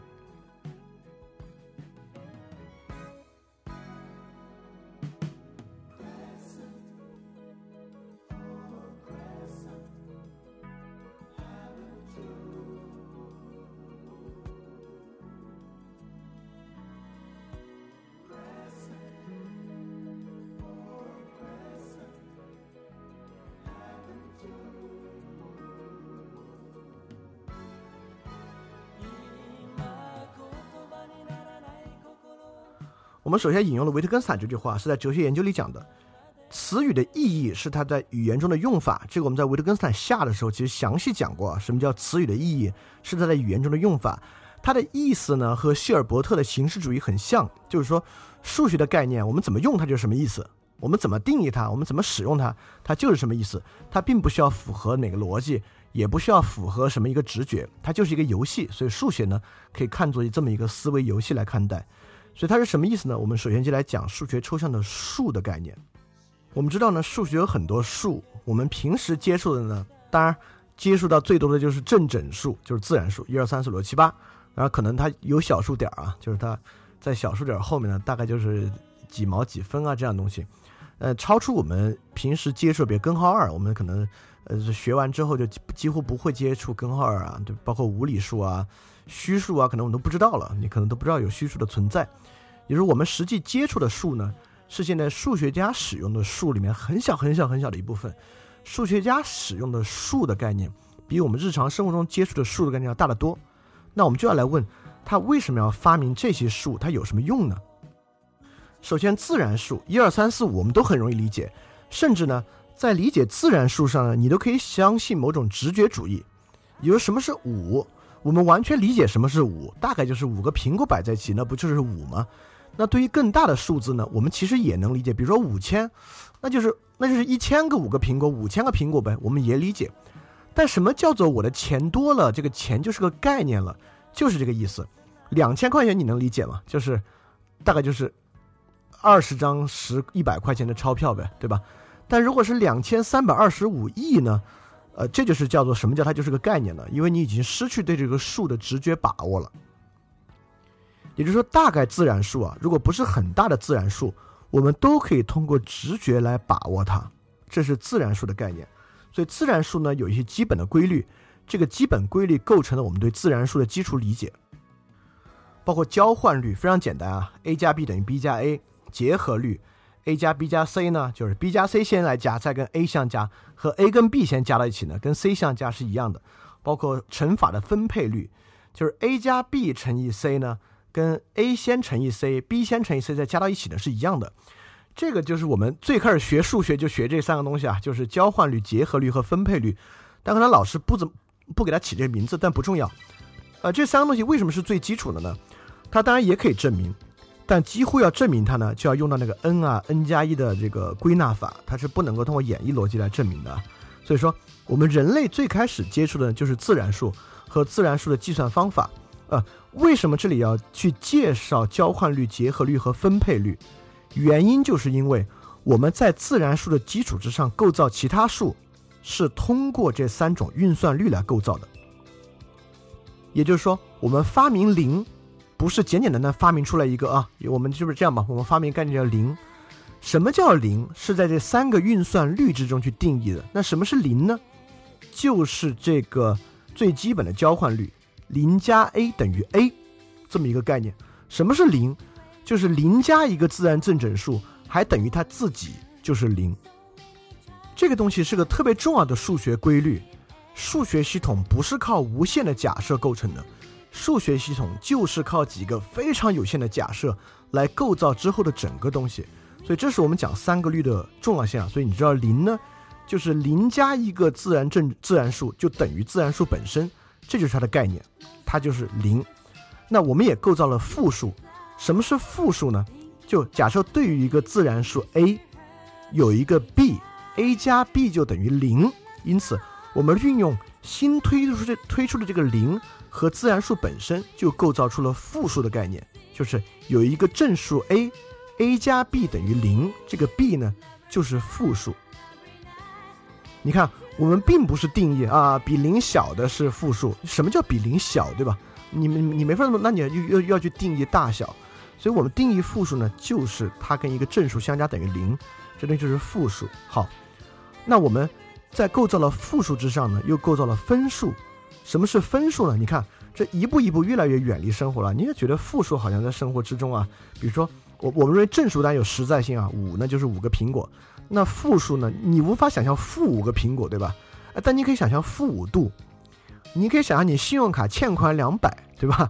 你可以想象两百元呢，也可以想你欠两百块钱，所以说负数呢具有一定的实在性，它虽然不如正数那么实在啊，但分数呢，你好像除了几毛几角钱呢，就想不出实在性了，因为，呃，我们自然生活中东西都是一份儿一份儿的嘛。但什么是分数？怎么推出分数呢？就是说，对于一个不为零的正整数，存在一个数 b，让 a 乘以 b 等于一，比如说。对于一个不为零的正整数二，存在一个数 b，它跟二相乘等于一，那它就二分之一了，对吧？所以二分之一呢，这就是分数，分数就是这样构造出来的，它与一个正整数相乘等于一。好，说到这儿都容易理解啊，就讲到这儿，其实最想讲的是我们怎么在基础的概念之上构造出零、负数和分数，再往下呢，来介绍真正抽象的几个数。但它也是使用这样最基础的概念推出来的。首先，我们讲到的是无理数。第一个无理数就是根号二。我们知道根号二是一个无限不循环小数，你可千万别觉得因为它是无限不循环小数，所以它无理数啊。比如说你你这不是一个无限循环，所以是无理数啊。比如说一点三三三三三也是无限循环的，但是是有理数，因为它是三分之一。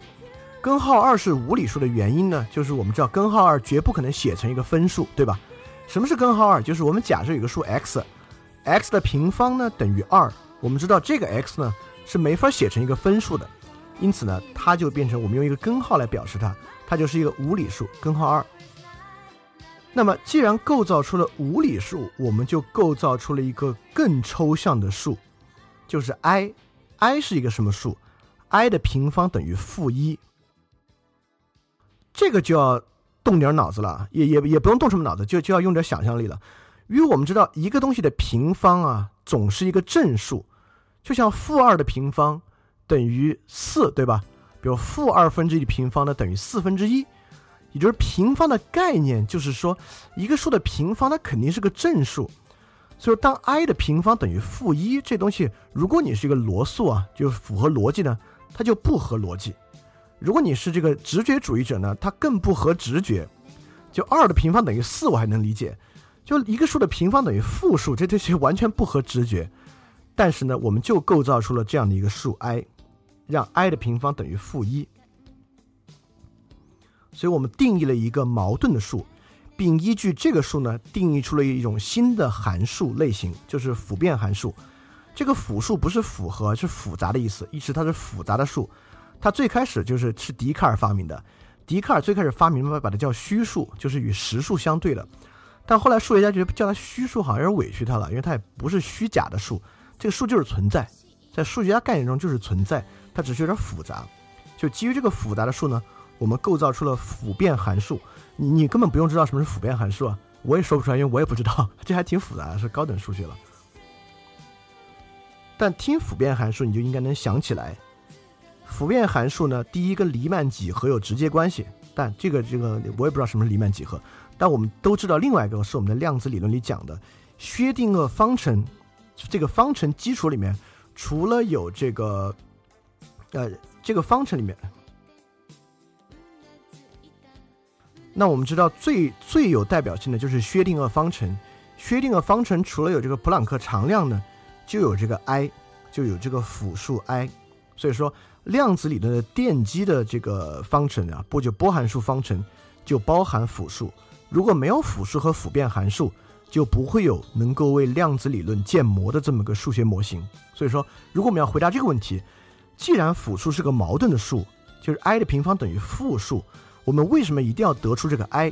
你看，这就举出了一个实例，正是因为有这个数，才可能对量子系统进行构造。好，这是复数了啊。我们知道这么一个抽象的概念呢，确实有用。那我们再接触下一个抽象概念，就是无穷。我我们大致会认为我们能够理解无穷啊，就是无限的意思呗，永恒的意思呗，这是有什么不好理解的？但无穷呢，不是这个意思，或者无穷呢，绝不简简单单能够理解为，呃，就是无限，就是永恒。就如果我们在怎么在数学的意义上理解无穷，比如说无穷大。我们假设什么是无穷大？因为我们知道零乘以任何数都等于零，对吧？零乘以一个亿也等于零。那无穷大挺特殊啊。我们比如定义零乘以无穷大等于一。假设我们我们可以这么定义啊，就是无穷大大到多大呢？大到跟零相乘它都等于一。那么我们就可以这么来运算啊。那所以说一等于无穷大等于乘以零。那么运用那个乘法的分配率呢？它又可以等于无穷大乘以零乘以二，对吧？那么它因为分配率啊，无穷大乘以零乘以二呢，又可以分解为无穷大先乘以零，再去乘以二。因为我们知道无穷大乘以零等于一，再乘以二呢等于二了。所以这个式子算着算着，从一等于无穷大乘以零算成等等等，就变成一等于二了，就矛盾了。所以无穷大为什么直觉主义者不能接受无穷大与无穷小？就是这个原因，因为它会导致一个直觉上重大的矛盾，就是我们通过这个定义呢，可以算出一等于二，所以无穷大和无穷小与基础算术是不相容的，就它与我们基础的加减乘除运算是不相容的一个抽象。那干嘛还要给这个抽象呢？我们可以想象我们怎么算，比如我现在骑一个自行车，我现在时速二十六公里，我现在时速十五公里。什么叫做我现在的时速是十五公里？我们大概都知道，怎么可能来算我现在的时速呢？我其实只能算，比如说我这一个小时我骑了二十公里，那我这一个小时的平均速度是二十公里。瞬就是瞬间的速度是什么样的？其实我们一旦理解瞬间呢，你就理解无穷大了。意思是说，怎么算速度呢？速度，汽车的速度就是在测量时间趋于无穷小的情况之下测量值的极限，这个就是速度。所以，一旦你学过大学的这个数学啊，即使你已经忘了都没关系，你应该能理解。我们在学微积分的时候，无穷小或者无穷大是个非常重要的值。正是因为有无穷小、无穷大这个值，我们才可以做微分或者积分的运算。而为什么牛顿跟莱布尼兹发明微积分这么重要呢？因为只有发明了微积分，我们才可以对变化进行计算。你们能记得，我们微积分算出来大概就是各种曲线，对吧？呃，上上去下去，这大概是这样的东西啊。因为微积分的引入，我们开始能够对运动、对于变化进行计算。所以，无穷小虽然与基本算法不相容，但是在微积分里面却开拓了我们对于外部世界建模的方法。所以我们抽象出一个概念“无穷大、无穷小”，事实上就产生了这样的作用。所以，这就是数学抽象的一个与数学抽象建模的一个重要的构建意义。而当我们构建出无限的时候呢，我们也可以通过有限去认识无限。这是一个著名的、最很早很早的数学难题了，就是圆面积的难题。我们开始假设圆面积是派 r 平方，呃，这个我们大概大概就知道圆面积等于派 r 平方。但这个圆面积为什么等于派 r 平方，我们大家一直不是特别清楚。所以说，这里抽象性的意义啊，因为这章我们其实在讲抽象，我们抽象的意义就是。我们不关注圆圆的面积去，如果我们要证明圆面积等于派 r 平方，我们不关注它是什么，而关注它是什么样。因此，我们把圆啊，假设我们把圆等分成，就像你切西瓜一样，你把它切三刀就可以分成八个部分。就你把你把一个西瓜切成八牙，大小相等的，假设是个正球形的西瓜，切成八牙，然后所以你把这牙呢正反正反正反正反扣到一起呢。就扣出了一个类似于平行四边形一样的东西，对吧？你你大概能知道，就你你没把它这么像圆一样合在一起，而是正反正反正反插到一起呢，就插成一个类似于平行四边形，对吧？呃，所以你可以想象，如果你把一个西瓜切的再细点呢，它就越来越像一个长方形，而这个长方形的高呢，这个长方形的高。就是这个西瓜的半径，对吧？你把一个西瓜切成一牙一牙的，这个一牙的高度，但大概就是西瓜的半径，就是 r，对吧？你已经有个 r 了。那我们知道一个圆的周长是二派 r，这个东西已经证明了。而这个长方形的边呢，就是圆的周长的一半，因为你把它正反正反相差，它的高低加起来就是圆的周长嘛。所以说它的一边呢就是派 r，因为圆的周长是二派 r，这个长方形的长呢就是派 r。所以，如果长方形的面积我们都知道怎么算啊？长乘宽就是派 r 乘以 r，所以就是我们知道这个圆的派 r 平方了。所以，一个圆的面积等于派 r 平方的证明，就是通过抽象成这个，我们把一个大的图形抽象成小图形的方式，无它走向无限，就是它切的越细呢，就越接近派 r 平方。所以，圆的面积呢就等于派 r 平方，是这样算出来的。所以是用这个抽象来计算的。好，我们现在接触大家可能最感兴趣的就这一章的部分啊，就是多维空间。什么叫多维空间？什么叫四维空间？什么叫二十六维空间是什么样的东西？我们是怎么抽象理解的？因为我们大概理解一维空间，我们人能理解，这一条线呗；二维空间就一张纸一个面呗；三维空间就是我们理解这个世界呗；四维空间有人说加时间啊，它其实我就难以理解了。那即使四维空间加时间能理解，那十维空间什么感觉？就我们完全难以理解什么是十维空间，但数学怎么构造一个多维空间呢？是这样来构造的。那它一定是从一个二维空间、三维空间、四维空间构造上来的。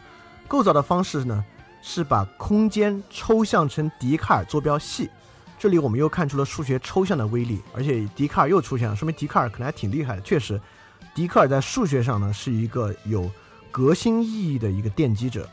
笛卡尔空间呢，是我们初中的内容啊，就是你们大概都知道，就是一个平面上的点，能够用横纵坐标来表示，比如横坐标，它的刻度啊，从负到正啊，就从中间零开始，一二三四五，负向的负一、负二、负三、负四、负五，纵坐标一样，所以每一个点呢都有一个值。比如说我们在这边有一个点是横坐标为一，纵坐标为二，有另外一个点呢就是横坐标为二，纵坐标为一，这你们都记得对吧？三维空间同理，所以可以用三个数字就坐标轴关系呢来代表一个点，比如三维空间这个点为一二一。所以四维空间呢，就能用用四个坐标轴来带，比如一二二一。五维空间就加，你你你用这样呢，可以构建一个一百维空间。也就是说，你脑子里想象不出来一百维空间是什么感觉啊，但是你可以用笛卡尔坐标系构建一百维空间。那你要问了，这这有什么用啊？你就你就说，你就给它赋一个值，有什么用呢？哎，立马就有用。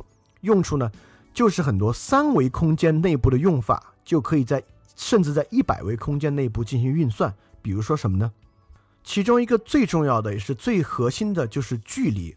我们知道二维空间、三维空间我们都可以算距离，大概是就是平方相减开根，对吧？我们大概记得啊，就二维空间、三维空间就是相减，所以五维空间一样，你拿这五个数啊就往下相减，加到平方加到一起开根就行了，这就是它距离的方式。所以我们如何在二维空间算一个点的距离？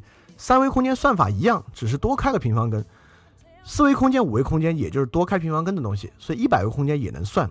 因此，虽然我们可能都不能理解什么叫三维空间、四维空间的点，但是我们都可以在算一个一百空间里面、一百维空间里面两个点之间的距离。而我们在这里就可以再一次发现数学抽象的力量。你会知道，这个知道距离有什么用呢？知道距离很有用。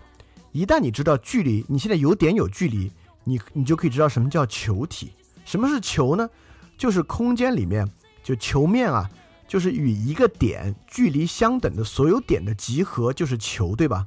所以三维空间就有球，二维空间呢有圆，那四维空间的球体、五维空间的球体，我们都可以用同一个方法得到。当然，除了球之外呢，我们还可以得到立方体，比如说。呃，比比如说二维空间呢，就是顶点在零一以内的所有面积，就是这个，就就就是这个正方形。三维空间就是平面在零一以内的所有面积呢，就是这个立方体。因此，四维、五维、六维都可以算立方。如果你细细的想啊，二维空间的一个正方形怎么变成一个三维空间的立方体的？其实就是一个正方形，比如正方形边长为一。你把这个正方形在三维空间里隔一，再画一个正方形，把它的顶点用线全部连到一起，就是个立方体，对吧？其实这个立方体不就是两个正方形，然后它隔正方形边长的距离，然后把顶点连到一起嘛？所以其实你看，一一一个正方形就是六个呃一一个正方体啊，就是六个正方形面连到一起嘛，对吧？所以你可以把它想成两个正方形，把它顶点连到一起，所以说。四维空间的正方体跟三维空间的正方体是什么关系？它其实就是两个三维空间的正方体把它们的顶点连到一起。在这个情况之下，我们不只可以算这个立方体，还可以算它的顶点和边的数量。所以你你就会发现，简简单单的使用笛卡尔坐标系，我们不光在算点与点的距离。甚至还构造了高维空间的形状，甚至就用我们这么愚钝的脑子，甚至可以想一想四维空间的立方体是什么个感觉，就是两个三维空间的立方体把它们的顶点全部连到一起。因此，我们还可以想象多维空间的图像化，或者说的更精更精确点啊，概念化是个什么感觉？当然，像我们这样的脑子呢，去想这样的东西呢，就。就就能想到此了，但是更厉害的人呢，就能想得更复杂。比如说，我们大概可以想这个坐标坐标系啊，为这个一二三四的这个点长什么样，但我们很难很难想象一个四维空间，四个坐标点都是四个函数，我们就晕了，对吧？但我这你你不用理解，我也理解不了。但数学真正好的人呢，甚至在他的大脑里面可以把这个东西图像化，也就是说，比如说五维空间里面。五个坐标系坐标值呢，都是函数的构成的这么一个空间，在数学很好人的脑子里面，他甚至可以用空间距离的方式来想象三个五维空间完全用函数构成的点的距离。比如对我们来讲，能想那个点都很困难啊。所以数学好的人确实在面临这样的问题，是可以有这样的图像化的理解能力的。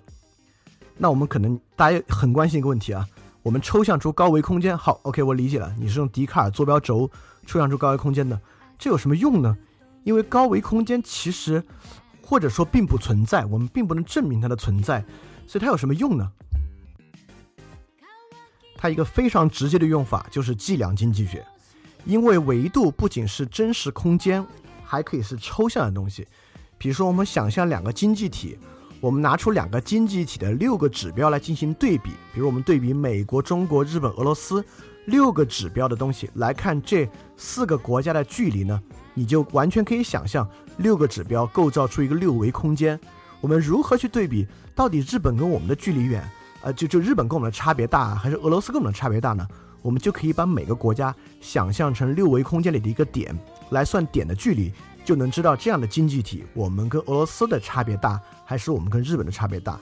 因此，多维空间就可以变作多维体系的建模运算。所以在经济学里面，这个应用很广啊，我们可以就可以直接看出这么一个非常实际的应用。那 OK，一维、二维、三维我们还能理解，你能不能想象三分之一维空间是什么样的一个东西？就数学家想出这个也是够厉害的啊！我们能够想象，一维空间呢就是一个坐标系，二维是两个，三维三个，四维四个，三分之二维空间，什么叫三分之二个坐标系？就这个我们连想都很难想，对吧？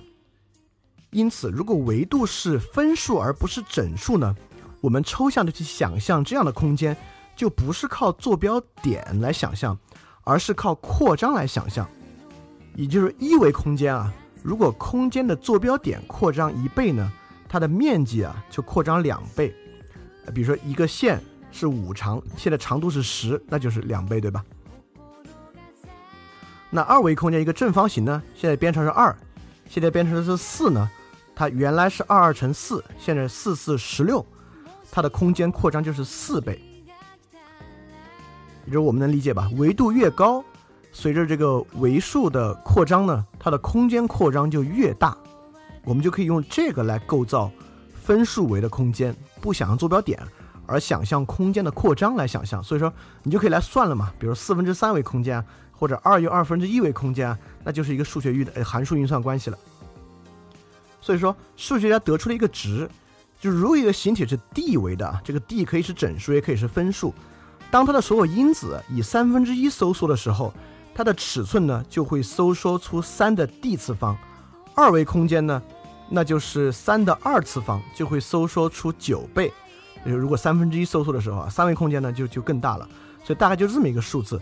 那你会说，哇，这还能有用呢？这当然有用。这个呢就是科赫雪花。这就够，这就引出了另外一个非常重要的，就是分形观念。我我我们就不多说了，大概跟图论有关。科赫雪花呢，就是一个三角形变成一个六边形，它再变再变，就像一个雪花一样啊。我们知道雪花呢，可能每一块长得都跟整体有点像。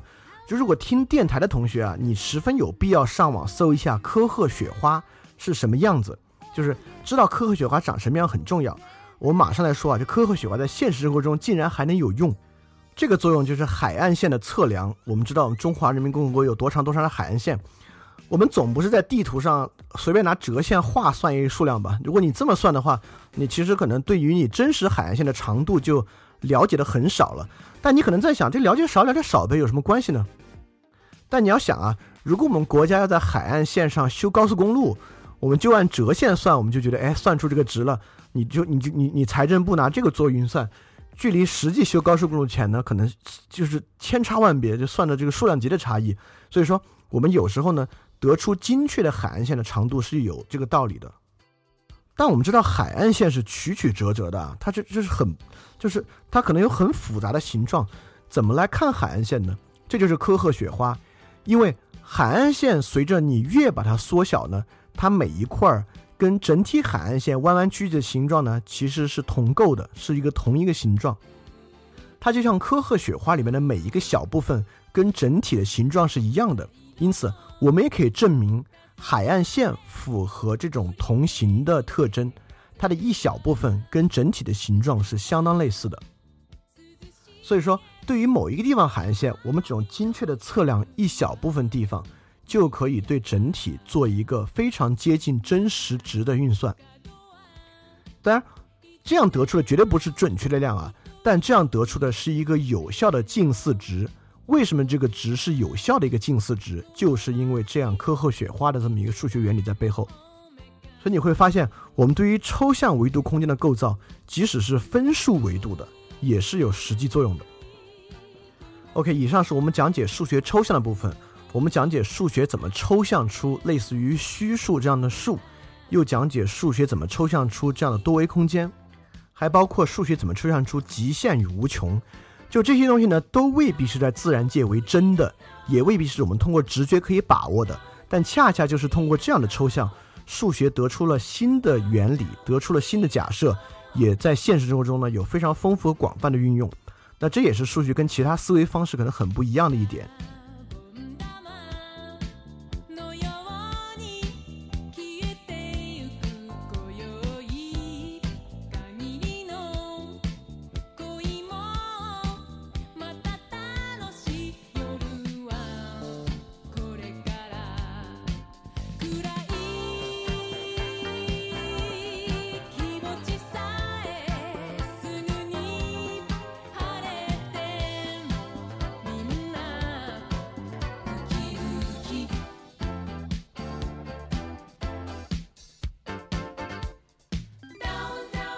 那对于这一点呢，值得有更深的认识。我们就来看下一部分几何，因为几何是我们在日常中生活中可以看到的，对吧？就是我们呃住的房子啊、公路啊，我们生活中用的物件啊，都是有几何外形的。但几何的抽象是什么样的，以及几何抽象带来了什么样的价值？首先是欧几里得几何，也就是我们之前学的几乎所有的几何知识呢，就是欧几里得几何。欧几里得几何领先世界很早很早啊。它是在大约公元前三百年的时候就构造了整套系统的。这个系统传到中国呢，已经是一六几几年了。康熙年间，据称当时康熙以及当时的大学士看到欧几里得几何，惊为天书，就竟然还可以这样啊！就说明西方啊，就是希腊，在这个构建上比我们早了多久？但相传，欧几里得几何也深刻的受到了埃及。我们说埃及人的几何学相当厉害啊，但是埃及人的几何呢，相当实践。我相信。使用欧几里得几何的方式来描述几何系统，一看就是希腊人的路数。所以从这个，我们也能知道数学的基础精神就是通过简单的抽象假设推出理论，是希腊精神和希腊思想的一个重要特点。比如说，对于我们如此复杂的一个几何世界，包含点、线、面、圆等等等等诸多几何图形的运算构造，在欧几里得几何里面，仅仅就是从五条公理出发的。只用假设这五条就可以推出所有的，这几乎也是所有数学系统的一个基本特征，就是它非常简洁的通过极其有限的假设，通过逻辑推理的方式呢，得出所有其他你需要的其他假设以及证明。那大概呢，假设就这五条，任意两点间尤其只有一条直线段相连，就两点之间直线距离最短，因为最嘛，所以只有一条，这是第一个定理。第二个定理就是任何直线段可以向两端延伸，形成一条且仅有一条直线，就是直线定理。这就是定义直线啊，就直线是不是弯的啊？就是只仅有一条嘛，就是一个方向的一个直线。第三呢，就给定任意一点及长度存在一个圆，就是圆形的定理。你看这也也很简单，就是就是去就是去定义什么叫圆。那第四个就是任意两个直角全等，就是直角定理，它得配合第五个定理。第五点说起来复杂，我们大家都做过无数这样证明了。就直线 n 与直线就是三条线啊，呃，这个 n 呢与 L M 相交，那 n 的同旁内角之和呢小于两个直角，所以说 L 与 M 相交于 n 的一侧。就这么说，我们可能就是你有点糊涂啊。但之前我们几乎证证明平行线呢，就是靠这个第五定理来证明的。所以这五条公理呢，可以推出所有图形的所有公理。所以你看。在这里面，它并没有去介绍什么叫三角形，就是在五条定理呢没有说什么是三角形，但通过这五条定理的定理之二，就直线定理和定理之五，刚才那个几个线相交定理，就可以证明三角形内角和是一百八十度。这个三角形内角和一百八十度小学内容啊，大家都知道，包括用公理五呢就能就能够做平行线的证明，这是小学内容了。所以说，几乎欧几里得几何呢，我们都学过。你现在可能忘了这个证明呢，你你随便上网一搜，你也很容易捡起来啊。就是它能够用这五条公理证明全部。那什么叫数学的再抽象呢？就是人们开始怀疑，这欧几里得几何是真的吗？就即使你们不懂数学，你们也应该听说过啊。就是除了欧几里得几何呢，有非欧几何。如果我们之后确实发明了欧几里得几何之外的几何，很早的先驱者就是这个数学王子高斯。高斯就在想，这个三角形内角和真的等于一百八十度吗？确实，我们之前没有人好好算过，是一百八十度吗？所以高斯就找了欧洲的高山来算，就测量算，因为当时测量精度也有限，那个山其实也不够大啊。如果仅仅只有三颗，最后也没太证明出来。但现在我们知道，在很特定的情况之下，哎，这不是很特定了，就是或者只能这么说，在极特定的情况之下，三角形的内角和才等于一百八十度。在我们大多数日常生活之中，三角形的内角和都不等于一百八十度。为什么呢？什么时候三角形的内角和不等于一百八十度呢？在一个球面上。我们可能觉得，哎呀，在一个球面上这太特殊了，但事实上。在一个球面上呢，才很普遍，就是因为我们地球呢近似是一个球体。我们知道，大多数时候的运算呢，就是为了修路啊、修房子、修宫殿。我们之后会举一些例子啊，你会发现，所以说非欧几何一个很重要的类目就是球面几何。在球面几何里面，三角形的内角和就大于一百八十度。我我们今天当然没有很多时间来介绍球面几何了，但是我们可以简单介绍这么几点，在球面上呢。很多欧几里得几何的定理呢，就都不对了。首先，两点之间仅有一条直线，不是对吧？比如北极点到南极点，可以说有无数条直线，导致两点之间距离最短，所以这条公理是不成立的。平行公理呢，在这里面也并不成立。OK，所以我们大概介绍球面几何就这么多，因为要介绍太复杂了。呃，我我觉得还是最想讲的是这样的抽象有什么用？就我们为什么要做这样抽象？这样的抽象呢，有一个最大的作用。呃，也不知道最大吧，有一个最典型的作用就是航路的设计，船与飞机航路的设计。所以你们可以想象，如果一班飞机啊从北京飞往旧金山，就是飞往美国的西海岸，如果我们拿出现在世界地图，你在世界地图上做一条直线，你觉得这可能是最近的距离啊？但实际上不是。我们大致知道，从北京飞往旧金山呢，大概是飞一条大弧线，这个弧线呢，大概是越掠过俄罗斯的的这个东海岸啊。走白令海峡，从加拿大西海岸再飞到美国的西海岸，你感觉是绕了一圈。甚至之前我的一个朋友告诉我，为什么要这样飞呢？是因为飞过大洋太危险了，所以贴着陆地飞呢，要飞机遇到任何问题呢，都方便降落。我当时信了，我觉得超有道理，说的 好像真是这样啊。为什么没有选择近的路径，而选择远的路径呢？是因为要迫降。但后来才知道，实际不是。实际在地球上呢，飞机绕着这么飞一圈，就是最短的路径。因为在球面上最短的距离就是类似于赤道，是一个球形的线，而不是我们在平面地图上做出的直线。因此，我们会发现，如果你们发现，如果你们飞呃国内航班，也能看出飞机的飞行啊，比如北京飞上海，大致不是北京上海连接线的一条直线，而是稍微往西偏的一条弧线，因为那个才是最近的飞行飞行线路。当然。还有一个非常重要的球面几何呢，叫做双曲几何。这个具体的是什么，大家也不用懂了，反正就是一一种非欧几何。这个双曲几何我们算出的是什么呢？就是地球的真实面积。因为我们现在看到的这个世界地图啊，俄罗斯大的可怕，那格陵兰岛非常非常大，这格陵兰岛几乎有南南美洲那么大了。你去看任何的这个世界地图啊，但难道实际上格格陵兰岛真的有那么大？俄罗斯真的有那么大吗？其实不是。在双曲上啊，就是一个双曲面上，越是接近圆心的部分呢，显得小；越是远离圆心的部分呢，就显得特别特别大。所以说，其实有很多修正的地图啊，看起来跟我们呃习惯看的世界地图是很不一样的。这个修正过的世界地图，你会发现非洲那么大，就是非洲，就是呃，就是我我这边贴了一个图啊，就实际非洲有多大呢？你把澳大利亚、美国、印度啊，我们全装进去，还没有非洲大。但实际在我们的世界地图之上呢，就我们都跟非洲差不多大了。所以说，世界的实际尺寸和我们世界地图，就是我们平时看那个的差异呢，从这点就可以看出双曲几何在生活中的一个实际应用。就如果这些实际应用你还觉得好像没那么震撼啊，就是画图啊、飞啊，就耗点油方面的，那我说一个从球面几何到就是非欧几何一个更复杂的应用，或者更更具有颠覆性的应用。这个应用呢，就是弯曲空间。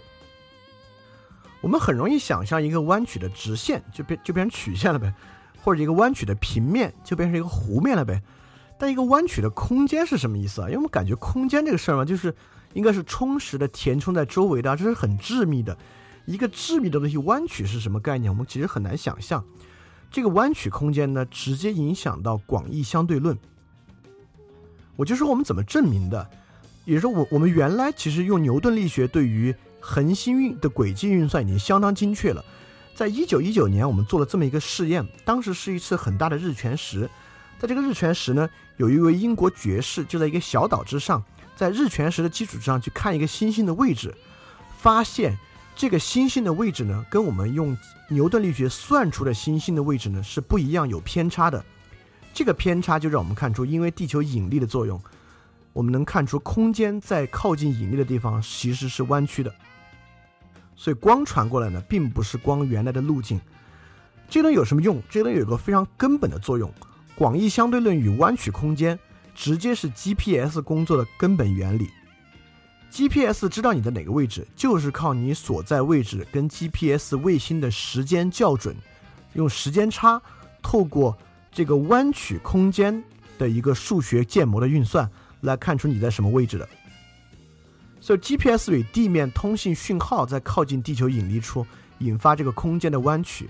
所构成的数学建模呢，能够直接用于运算精确的你在地球上哪个位置。当然，从这个导弹啊到你户外登山啊，都在使用这样的原理。所以说，可见这个数学建模透过这样的就是非欧几何，对我们构成了多大的影响。所以说，我们知道欧几里得几何是符合我们直觉的，对吧？我们直觉看到是平面的。呃，我们不管平时画在纸上的蓝图啊，做在电脑上的东西啊，啊，都是平面的，或者我们。呃，我们感觉在我们的尺度事实上啊，地球也是平面的，所以才会以前天圆地方的说法嘛。但从我们的空间来看，如果不放在恒星的尺度之上呢，我们也觉得这空间，就我们跟月球传过来，这空间是个平面的。我们一直感觉空间也是也不也不是弯曲的。而球面几何以及弯曲空间呢，就是我们对于我们直觉的一种抽象的假设。而这个抽象假设呢，它确实从这个角度之上，它不像极限啊或者虚数啊，它可能还更真实一点。它比我们以往认识的平面呢更加贴近真相，所以透过几何的抽象呢，就是我们进一步去了解了数学的抽象以及数学抽象带来的作用与价值。所以接下来我们就进入最后一部分，从估计近似看数学与思维与其他思维的关系。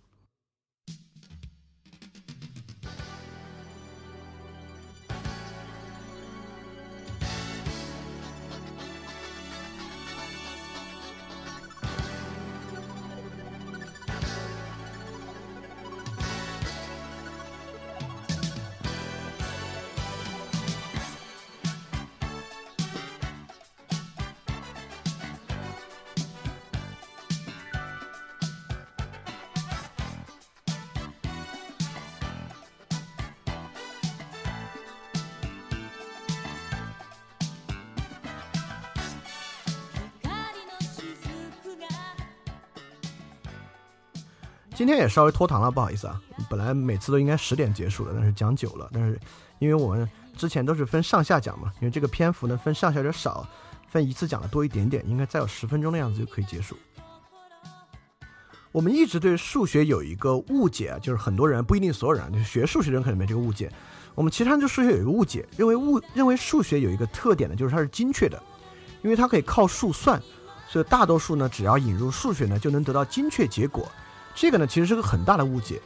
极大多数数学算的都是近似值和估计值，但是我们恰恰要透过数学的近似值和估计值，才可以更接近数学思维的本质是什么。比如说一个数字序列啊，就 a n 加一，就是还是 n 和 n 加一啊，a n 加一等于 a n 加 a n 的平方根。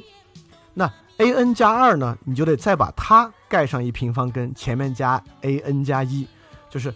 这样一个数字呢，如果这个数字 a n 加一这个数值越大，比如说 a 五的话呢，那就是如果你把这个等式完全写出来，就是一堆平方根，就一堆根号，一堆根号，一堆根号加在一起，它是很难很难计算的。你就更难想象加到这个，因为都是无理数啊，开出来，就你你更难想象 a 一百怎么算了，没法算了。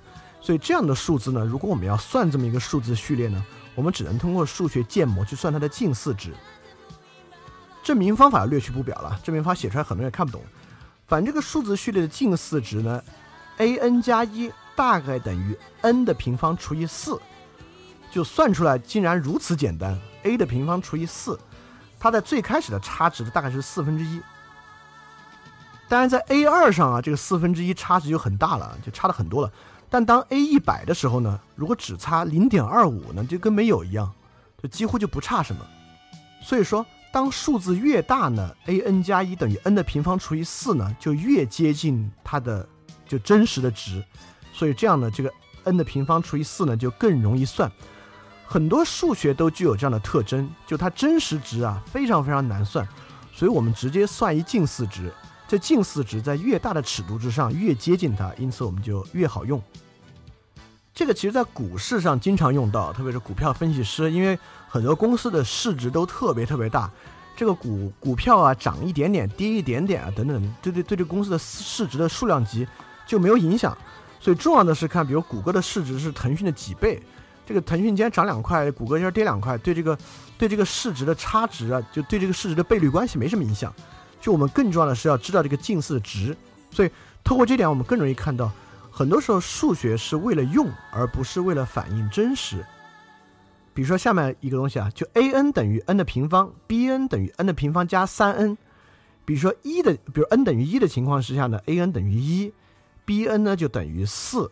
那这个情况之下，你要忽略三 n 呢，就就就你就 a n 等于 b n 了，就不一样了。本来是四倍的，但比如说如果是一百呢，a n 就等于一万，b n 呢就等于一万零三百。那这个时候，你你说 a n 等于 b n，那三百虽然不是一小数啊，不是一什么四分之一这样小数，但在一万这样的尺度之上呢，三百几乎可以忽略不计。如果 n 是一千呢，那三百更小的没边儿了。所以这是一种典型的近似与这个估值的一个方法。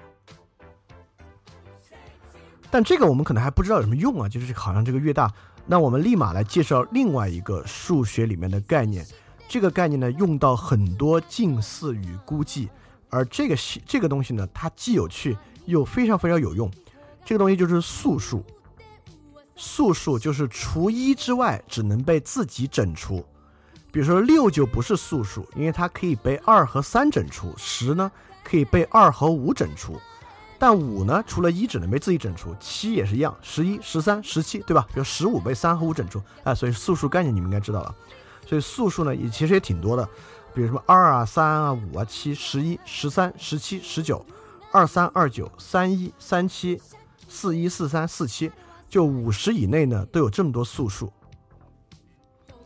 但你发现的这个素数的分布啊，没有什么规律，就直到现在我们也没有得出素数分布的规律，所以素数呢感觉有点随机性，就好像是个随机数一样。这个素数好像有点规律啊，什么差二啊、差五啊，但看起来好像没什么规律。所以我们现在其实也不知道第 n 个素数是多大。比如，比如小的我们算是，比如第三个素数是五，我们大概知道啊。再比如说，呃，第两万个素数是多少呢？其实，如果你不用计算机去完全跑一遍呢，你是无法用任何公式算出来的。但是数学家肯定不就是停止在这儿。OK 哈，素数是随机的，好，没没关系，随机的。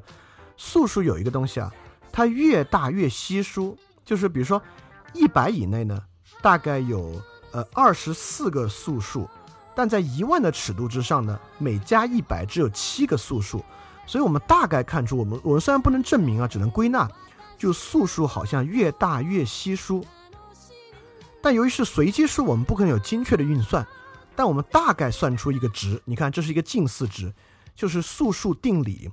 在数字 n 的附近，素数的密度啊，就是一除以 n 的自然对数。你很很多很多很多人不知道自然对数不重要啊，这天你不用知道什么是 n 的自然对数。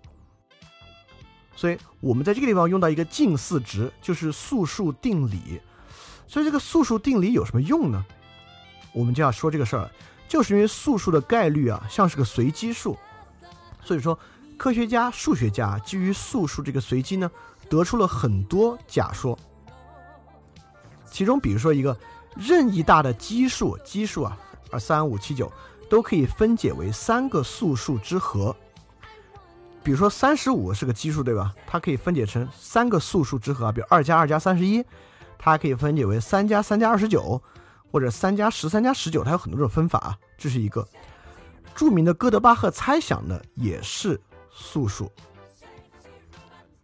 就大于四的偶数都可以表示为两个奇数数之和，比如说六可以表示为三加三，八可以表示为三加五，等等等等这样的。但哥德巴猜想猜出来了啊，还有孪生素数猜想，比如素数三跟五差二，五跟七差二，到很大很大的尺数之上，科学数学家预测呢有无穷对相距为二的素数，这我就不多说了。还有个很有意思的。就我们大概觉得素数都是奇数，对吧？因为偶数就能被二整除，对吧？所以素数除了二呢，肯定都是奇数，这是肯定的。所以我们一想一万零一，我们可能我们可能觉得是一个素数啊，其实不是。就一万零一呢，是七十三乘一百三十七，这个公因子巨难算啊。就是你你你可能很难想象，你你想一万零一多半是个素数，其实还不是。这里面我们重要的要说的就是之前的一个假设来看近似有什么用，就是黎曼假设。所以我们知道素数定理啊，这个素数定理呢是预测有 n 大的这个数，它周围素数的密度的，它是个近似值。但黎曼这个人想的更厉害，他在想啊，素数定理算的这个近似值跟真实值的差异有多大？这也是个假设。黎曼假设是说，对于不大于 n 的素数的个数，素数定理呢跟真实值的相差不会比 n 的平方根大太多。没事儿，这东西你不理解也没关系，因为也没证明出来。但你要把握，这里要把握一个非常重要的特质，就是说，素数的这个素数定理啊，已经是一个近似值了，所以它跟真实值是有差异的，它是个近似值。现在我们在为一个近似值算另一个近似值，也就是说，黎曼假设是在算这个近似值。与真实值的差有多大？而这个差也不是个准确数，也是个近似值。好，我们算一个近似值的近似值有什么用？这东西我你可能觉得没用啊，这不是越来越越来越不精确了吗？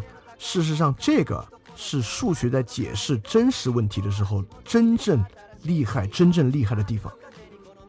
我们知道，现实是一个很复杂的系统，真实世界非常复杂，所以真实世界呢有风险。有不确定性，我们用任何近似去算呢，有差值。比如说风险，我们大概还知道什么是风险啊？风险的意思是说有一些小概率事件可能会发生。什么是不确定性呢？就更复杂。这就是呃《黑天鹅》这本书讲的不确定性，就是说你都不知道有没有什么事儿，就有些事儿完全在你预料之外。但是数学厉害在哪儿？数学可以来去算不确定性的大小。也就是说，真实世界总的来讲绝对是一个不可能完全预测的东西。数学对真实有什么用？如果有风险，数学可以算风险的概率；有不确定性，数学可以核算不确定性的规模；有差值，数学可以算差值的范围。这就是为一个近似的东西再近似的价值。就是说，真实世界总是近似的。但近似，我们都还可以去把握近似，它是抽象之抽象。所以说，什么叫风险控制？不是说预测有什么样的风险存在，而是说算出风险的概率。什么叫不确定性的控制？不是去 OK 好，我们知道有不确定性了，撒手不管了，而是要去看不确定性的规模有多大。这可能是数学对于生活最重要、最重要的一个影响，也是对普通人可能最有价值的影响。就之前上次在那个量子理论里面有人说啊，就普通人要了解概率论就行了。其实你要了解的大致就是这样的东西。对于你所不能把握的世界，到底有多不能把握，你要有一个数学上的概念。而这个概念对于真实生活中规避风险啊，或者预测不确定性啊，相当相当的重要。所以说，数学的思维啊，不光是它其实大多数情况之下不是精确的，是估计和近似的。它更可怕的呢是，你看很多哲学可以。在讲风险，讲不确定性，对吧？或者讲不可知，但是数学真正厉害的呢，是它也讲，甚至讲不可知，但它可以对不可知的部分呢，都做某种计算。所以，我们最后花一点的时间来做一些思考啊，就是什么是数学的思维与其他思维的差异在哪里？首先呢，数学肯定是理性理智的，一个理性理智的系统大概就做这两个用：第一，所有理性理智系统用于来描述和认识世界。比如说我们之前讲的，不管是福柯啊、黑格尔啊、康德、维特根斯坦啊，都是一种认识与构建世界的方法。不，维特根斯坦的说没法构建，或者有些东西没法构建，那也是构建。但他构建的基础基础方法是不一样的。比如说一种最远古的认识世界方法呢，就认为世界是神创造的。那神创的世界呢，要符合传统与伦理。比如康德的先验哲学论呢，认为世界是逻辑的，要符合某种语言逻辑的推理。那同样作为认识世界的一条系统呢，数学认为呢，世界是符合数学的假定和一个计算的。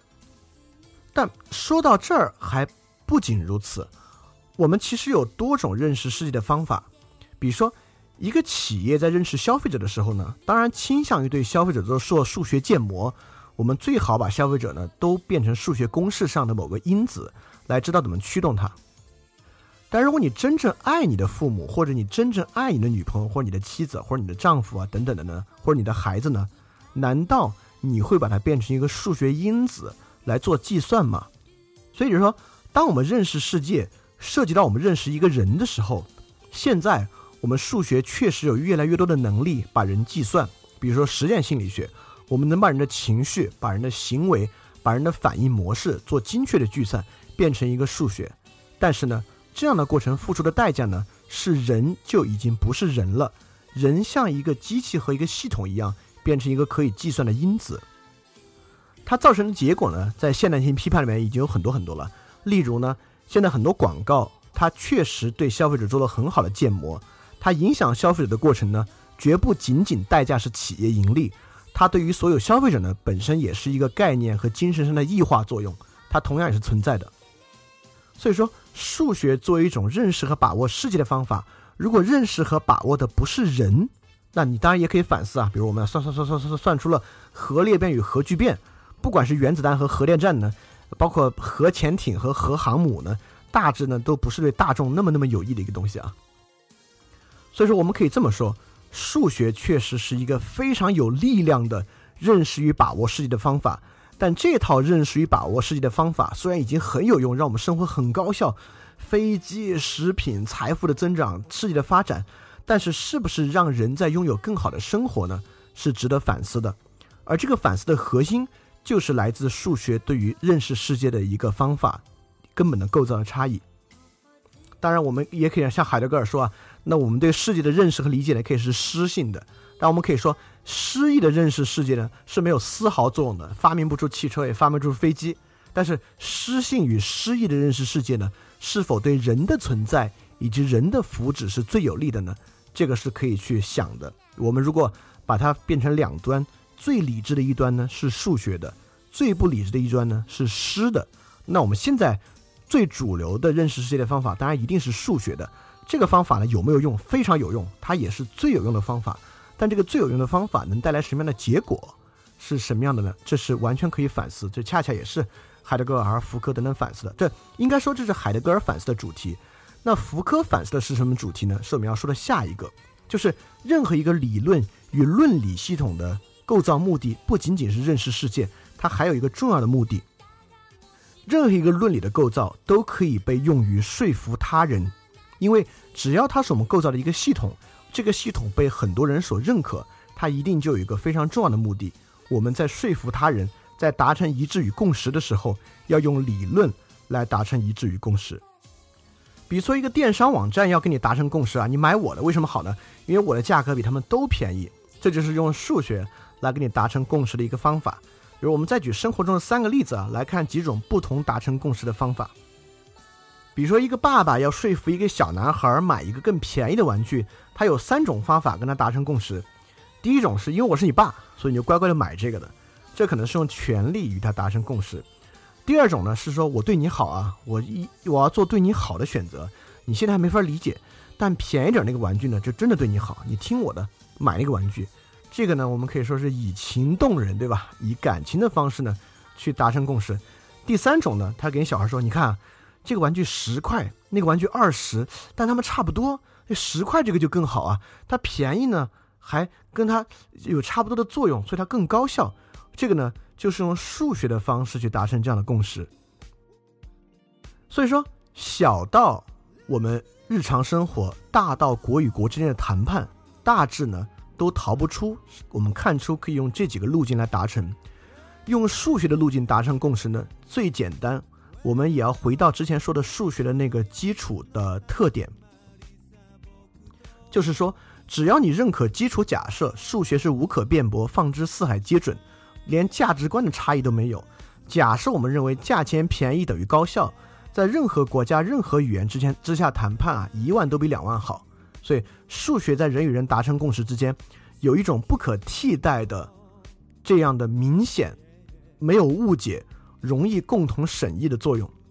但是，福柯对这个问题做的最牛逼的反省，就是我们可以想象啊，即使不用数学，我们平时经常跟人达成共识，比如办公室里面起了一个争执，你跟你同事开始说理了，或者我们用北方话，你开始盘道了，你敢说哎，这事是这样这样这样的，是不是就不是那样那样那样的？你同事最后听你的，行行行，好吧，好吧，好吧。你也知道，不是理让他松口了，是你的耐心比他好，让他松口了。比如说，上司对下属讲一个道理，哎，你看我们这事儿是不是要这样这样这样？下属说，呃，好吧，好吧，好吧，那就那就这么做吧。不是道理让他松口的，而是权力让他松口的。但可怕的就是权力或感情披上道理的外衣。福柯最根本要反思的，就是说。我们的话语其实是权利，但权利为了让话语显得正当，会穿上道理或者数学的外衣。比如说 WTO 谈判，一个反倾销的协议，反倾销的协议看起来是绝对数学、绝对理性的，但实际上呢，却是权力意志的体现。所以，这是科学最可怕。当然，福柯认为没什么科学，都是话语权利。你会认为有点极端啊，但我是认可的。但这个没关系，我们可以有认可程度的差异。但你要理解，数学作为一种说理的方式，在达成人与人说服的时候，并不是说最后背后真正说服的动因是道理。你甚至可以认可福克的说法，在人与人达成共识的时候，几乎没有什么东西是可以用道理说服的，几乎背后都是用权力说服的。而权力最可怕的地方，就是它会发明出能够符合数学原理的规则。比比如说，我党总认为自己有很强的正当性啊，就说你看中国人民发展多快啊，GDP 增速啊，我们生活物质生活极大增长啊，就权力总是会发明出符合数学的假设与道理来推进其正当性，来巩固其权力的正当性，它会不断的发明出知识，因此数学有多强大，权力发明知识的能力就有多强大。我们有多强大的理性，以及生产出合用的理性工具，事实上就更大的强化了权力来统治非权力者，以及权力来发明出更无可辩驳的知识的可能性与能力。就是很多未来学家对于未来大数据世界的恐惧，就是这样的原因。一旦到大数据，数学就获得了更强大的能力。那么，比如任何不不不光是我国政府啊，任何国家政府拿出一份无可辩驳的报告。认为现在杀掉这个人对所有人都有无可辩驳的数学上的好处的时候，我们还能不能决定不要杀掉他？如果不要杀掉他，还能说出什么样的理由呢？在我们完全相信数学说理与论证，而不相信任何价值与伦理的世界，那么谁掌握了发明数学知识、以发明数学权利的能力呢？谁就掌握了本质的权利。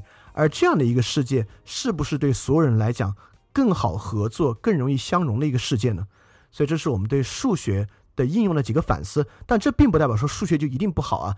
我们现在生活的所有财富，几乎所有的新的成果，跟数学都有最直接的关系。但是这个是不是一定就一定那么好？是不是都要拥抱它？那反过来还有一个可以去反思的，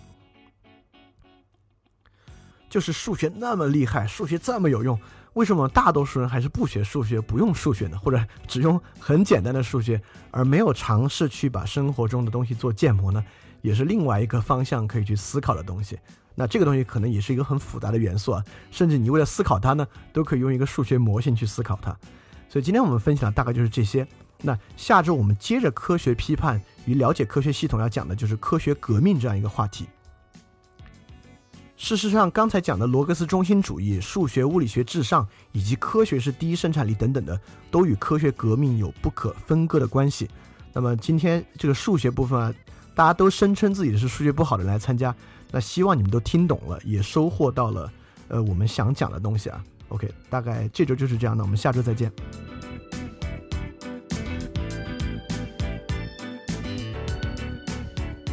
非常感谢你收听本节目。如果希望每周一加入微信群，跟我们一起学习，提出问题，看到每次分享的 keynote，可以微信添加“想借 Joy Share”，想借的拼音 X I N G J I E joyshare j o y s h a r e，并说牛津通识读本，就可以被我们拉入群中，每周一起学习了。欢迎你来。